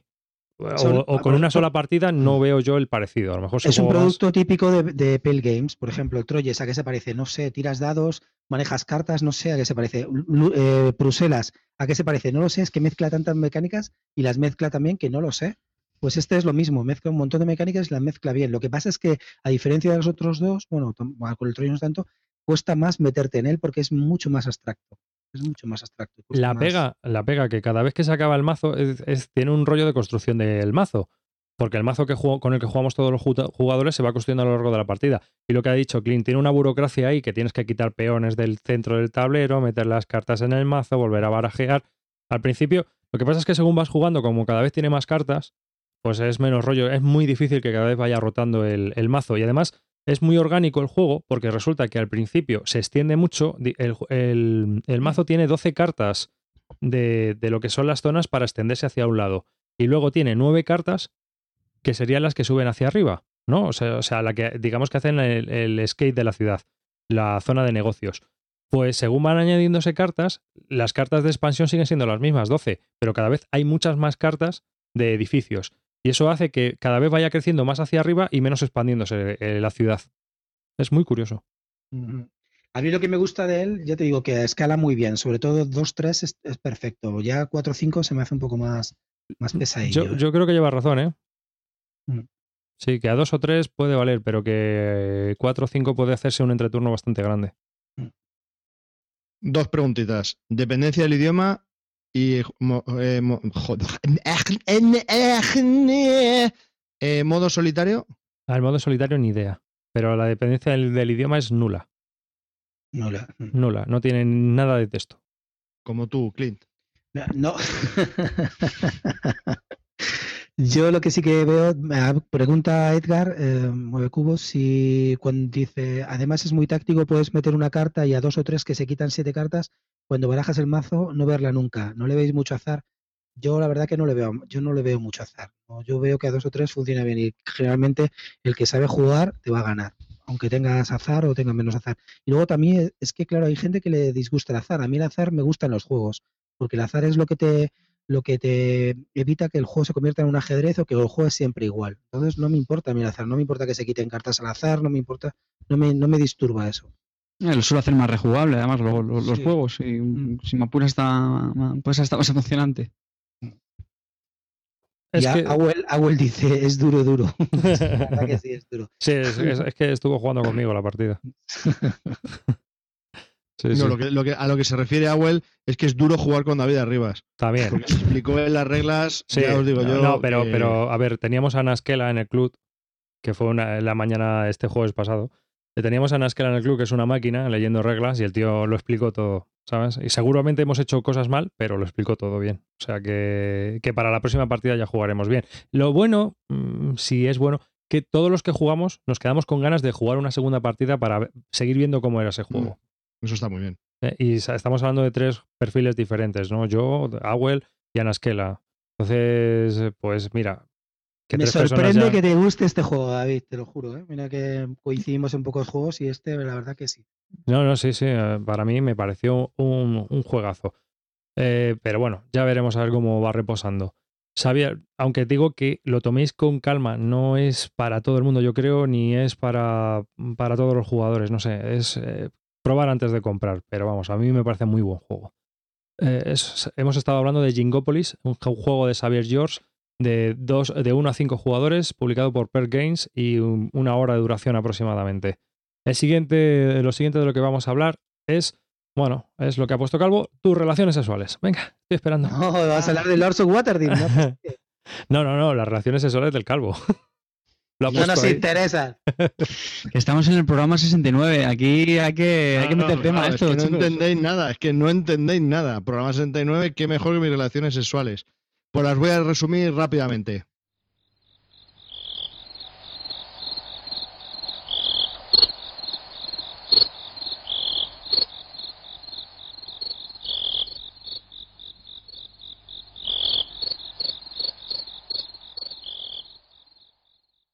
Y bueno, una vez resumidas, vamos a seguir con el siguiente juego. Efectivamente, pues podemos seguir ya hablando de juegos.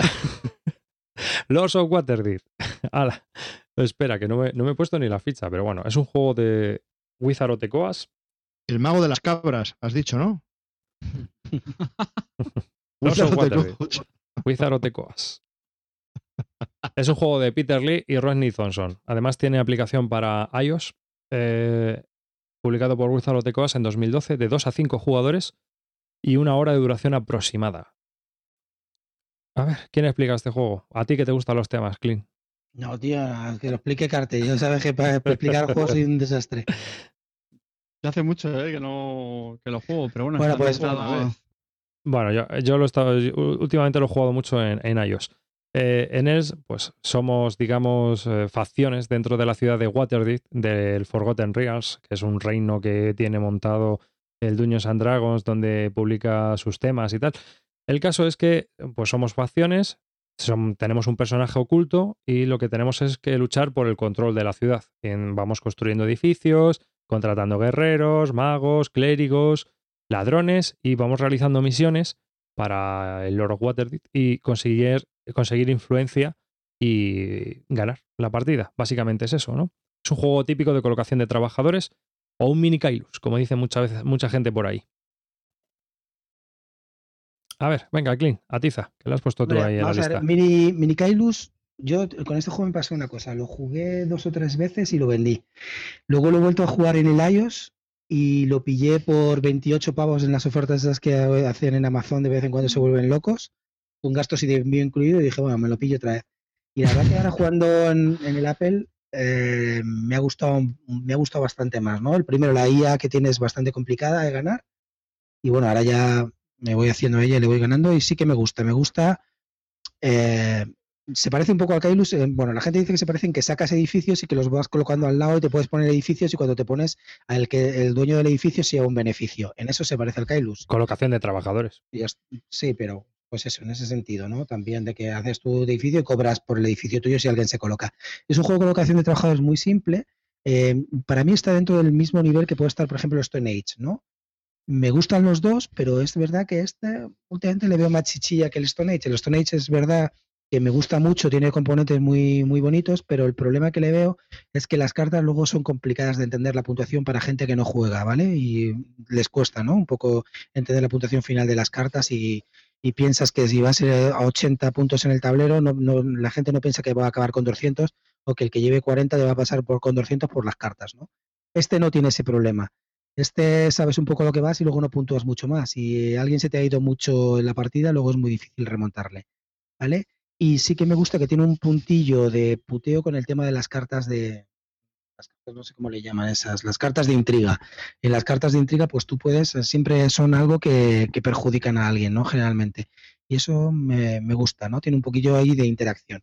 Y es un juego muy básico de colocación, pero que en una horita te lo has ventilado y, y es agradable de jugar. A la gente cuando generalmente eso le gusta. Eso sí, para mí funciona bien mínimo a 4. Con menos ya me cuesta más sacarlo. ¿Cuántos jugadores es? El... De 2 a 5. De 2 a 5. A mí es un juego que creo que tiene sus virtudes y, y me parece bastante bueno y correcto, pero que personalmente no me, no me mata. Eh, efectivamente, la comparación con el Mini Kailus yo pienso que es correcta y ese es el mayor problema que le veo, porque para juegos de colocación de trabajadores yo personalmente lo prefiero. Mm, sí, efectivamente, se juega rapidito, está bien, pero el mayor problema que le veo es esa sensación continua de nada más que ver cubos de colores. Y esto es lo de siempre, bueno, pues te puedes meter más en el tema, ¿no? Pero es que, es que el juego no te da pie a ello. Y es verdad que las misiones que tienes que hacer, si las analizas, tienen su temática, por decirlo de alguna manera. Es decir, las misiones que a lo mejor necesitan ladrones es porque si tienes el- la descripción de la carta, te lo, bueno, pues te da pie a ello. Pero es que te pasas toda la partida viendo, cojo dos cubos blancos, mm, ahora un amarillo, ahora no sé qué, hago esta quest que son tal y sumo tres puntos. Ahora me pongo aquí, ahora aquí. Entonces, no sé, entonces comparado con un juego, por ejemplo, como el Kailus, porque puedes decir, bueno, es que el Kailus es lo mismo, también son cubitos por aquí, cubitos para allá, hago este edificio. Eh, creo que el Kailus tiene una grandísima diferencia y es la interacción que hay con los jugadores y la capacidad de, de hacer el mal que tienes con el proboste y el, el colocándote en otras estaciones en el castillo. mm, no sé, tiene mucha No más. está al mismo más- nivel que el Kailus, David. Ya, ya, ya. David, creo que estás Mm. mezclando churras con merinas. Kailus a, ci- a- a cinco jugadores son tres horas y esto, si te No, pones. no, no, no, no, no, no, en no, media hora te lo zumbas. No, lo que estoy diciendo es que es un juego que mm, siempre se dice lo mismo de, no, es que está muy bien, en una hora te lo ventilas. Ya, pero ¿y qué sensaciones produce? Pero O sea, vamos a ver, David. Es que. Hay veces que sale de un juego, no, a veces que sale de un juego donde su única virtud es que dura poco. Pues, Pero, chico, pero si no es eso, yo creo que no, yo creo que estás confundido. Yo es Mm. que creo que este juego está dirigido a quien está dirigido y eso es un público que ha roleado al Dueños and Dragons. Claro, justo, pues, me- mejor me lo pones, efectivamente. Gente que le gusta en la temática, rol, y lo único que va a ver son cubitos de colores. Pero, pero David, es que está bien parido. Es un juego de trabajadores que se- es cortito y está bien parido. Otra No, cosa que que, lo, lo que primero si- que si está buscando un euro- correcto. que si buscas un euro duro, olvídate. O sea, olvídate. Esto no es Lo Jingopolis, primero ni que he dicho es que el juego es correcto y a mí, de hecho, me gusta. Y no es Este- uno de los que, bueno, no. Este es el frutalito, ¿verdad, Javi? De, de los Ya está. Eurogamers duros. Cojo. Yo, yo he probado este juego, lo que pasa es que no puedo aportar mucho a vuestra conversación porque solo he probado una vez. Sí sé que me dejó buenas sensaciones, me gustó lo que jugué, pero sí también me dio las sensaciones a que dice Carte de que es un solo cubos. Entonces, Sí. me molestó mucho que la caja esté tan currada, que el tablero esté tan currado, que esté todo tan perfectamente ambientado y todo, y luego solo ves cubitos. Esa fue mi sen- sensación inicial. Eso ¿eh? en mi- No lo en mi puedo- opinión es un, es un defecto. Eso es un fallo para mí. Nada eso, más. Sinceramente. Luego, he oído, quería hacer dos preguntas. Eh, Arribas, tú que has probado la versión iOS, ¿qué tal está? Si Muy bien. Está muy bien, si es muy diferente una partida de otra. Sí. Y luego, dos, he oído, no sé si, que, que la, la expansión añade mucha más profundidad al juego y más complejidad. La expansión son tres expansiones, en realidad. Yo no la he probado todavía, Ah, pero Y que cambian un poco lo que es el sentido del juego. hay un poco Mm, de todo. no sé hay- si me hay- podéis mete mucha chicha de- ya, hay mucha ficha y no, no la he podido probar todavía. ¿eh? Yo sí la he probado y. No sé. Pero si a ti no te me- gusta, si a ti solo te gusta el Kailus con el preboste ese para arriba, para abajo, para abajo y para Que otro. vuelvo a el decir. micrófono a ese tío. Que lo vuelvo a decir, lo primero es que no escucha. Lo primero que he dicho al hablar del juego es, me gusta, me parece un juego correcto y que está bien. Y luego he seguido con lo que no me gusta. Pues ya está. Entonces la expansión, mm, pues es bueno, lo amplía un poquito más, pero tampoco me parece que... Por lo que dices, la forma de jugarlo.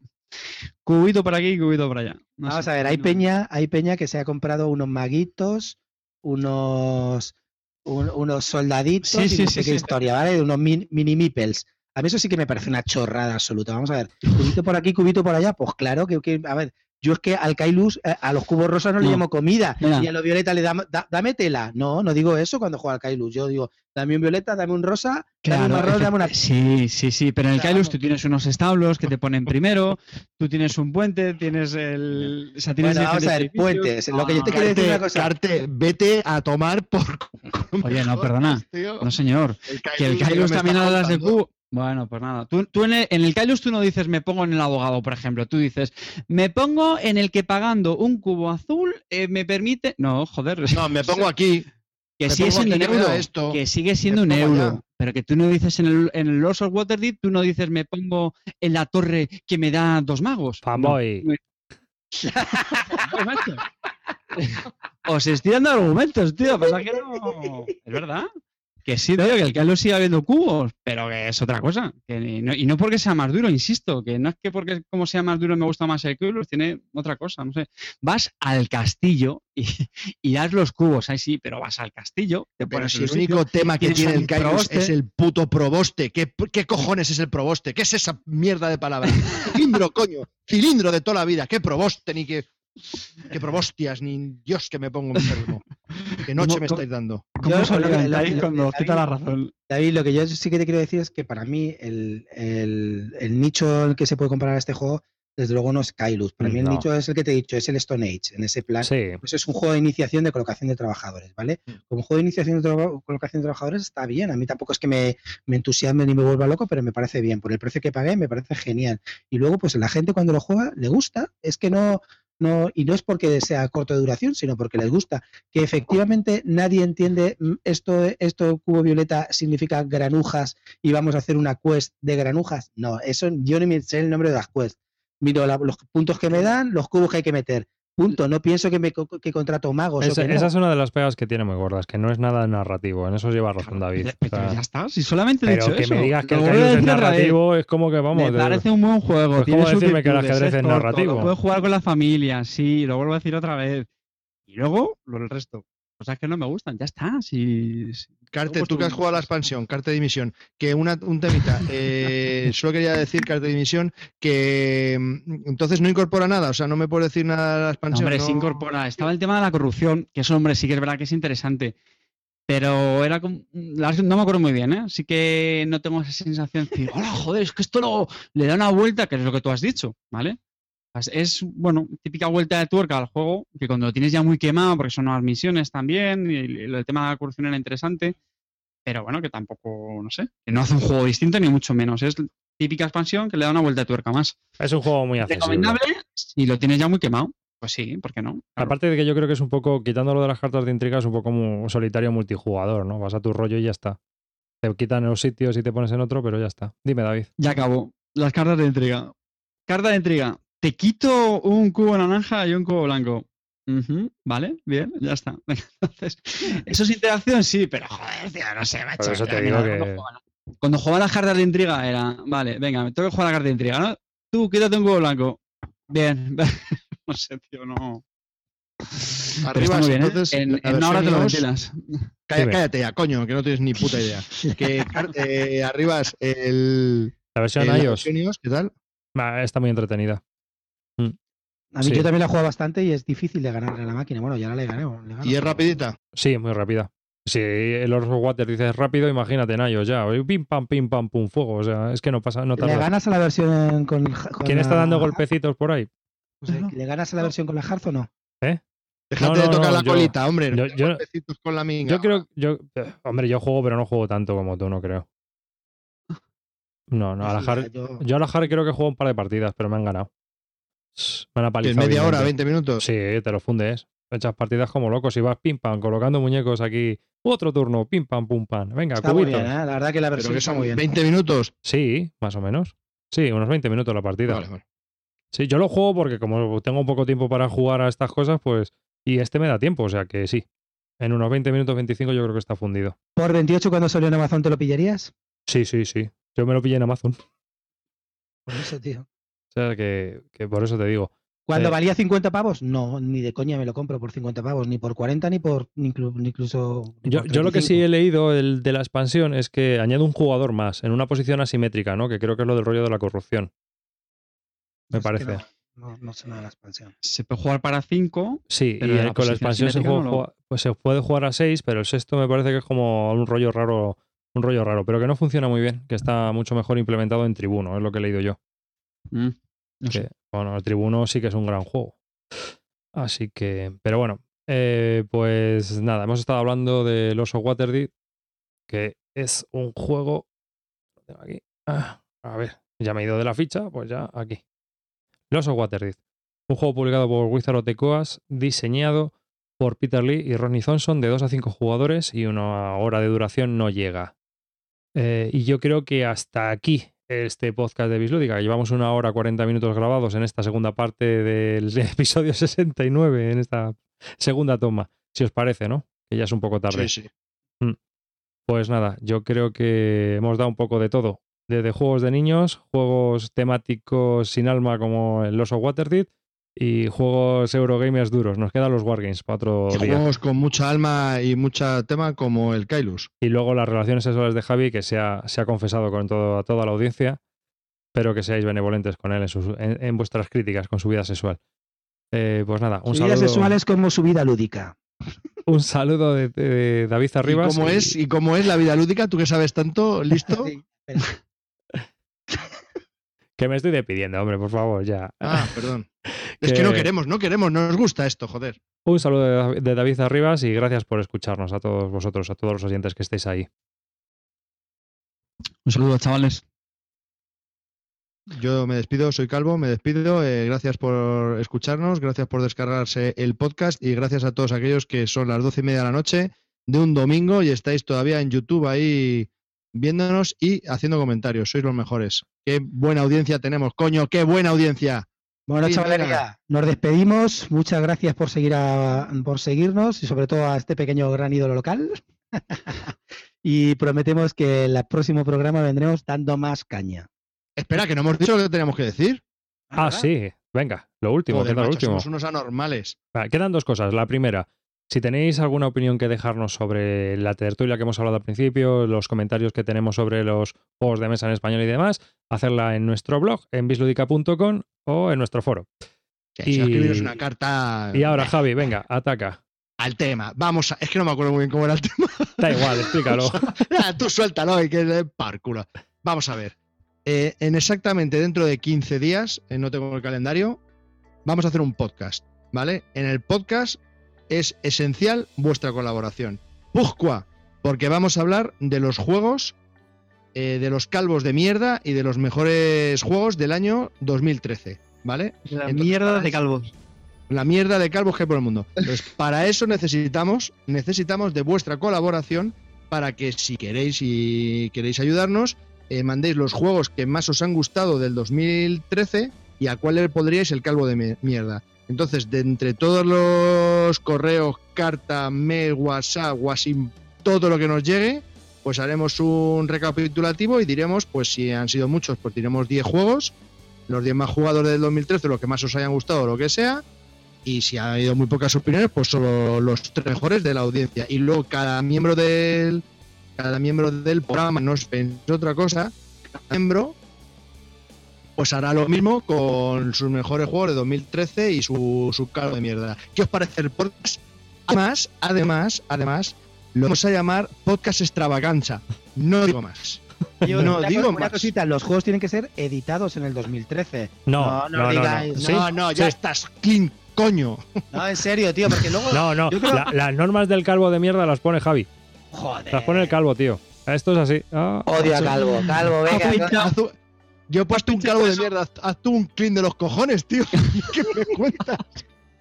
De verdad, macho, de verdad, de verdad. Yo paso del extravaganza este, tío.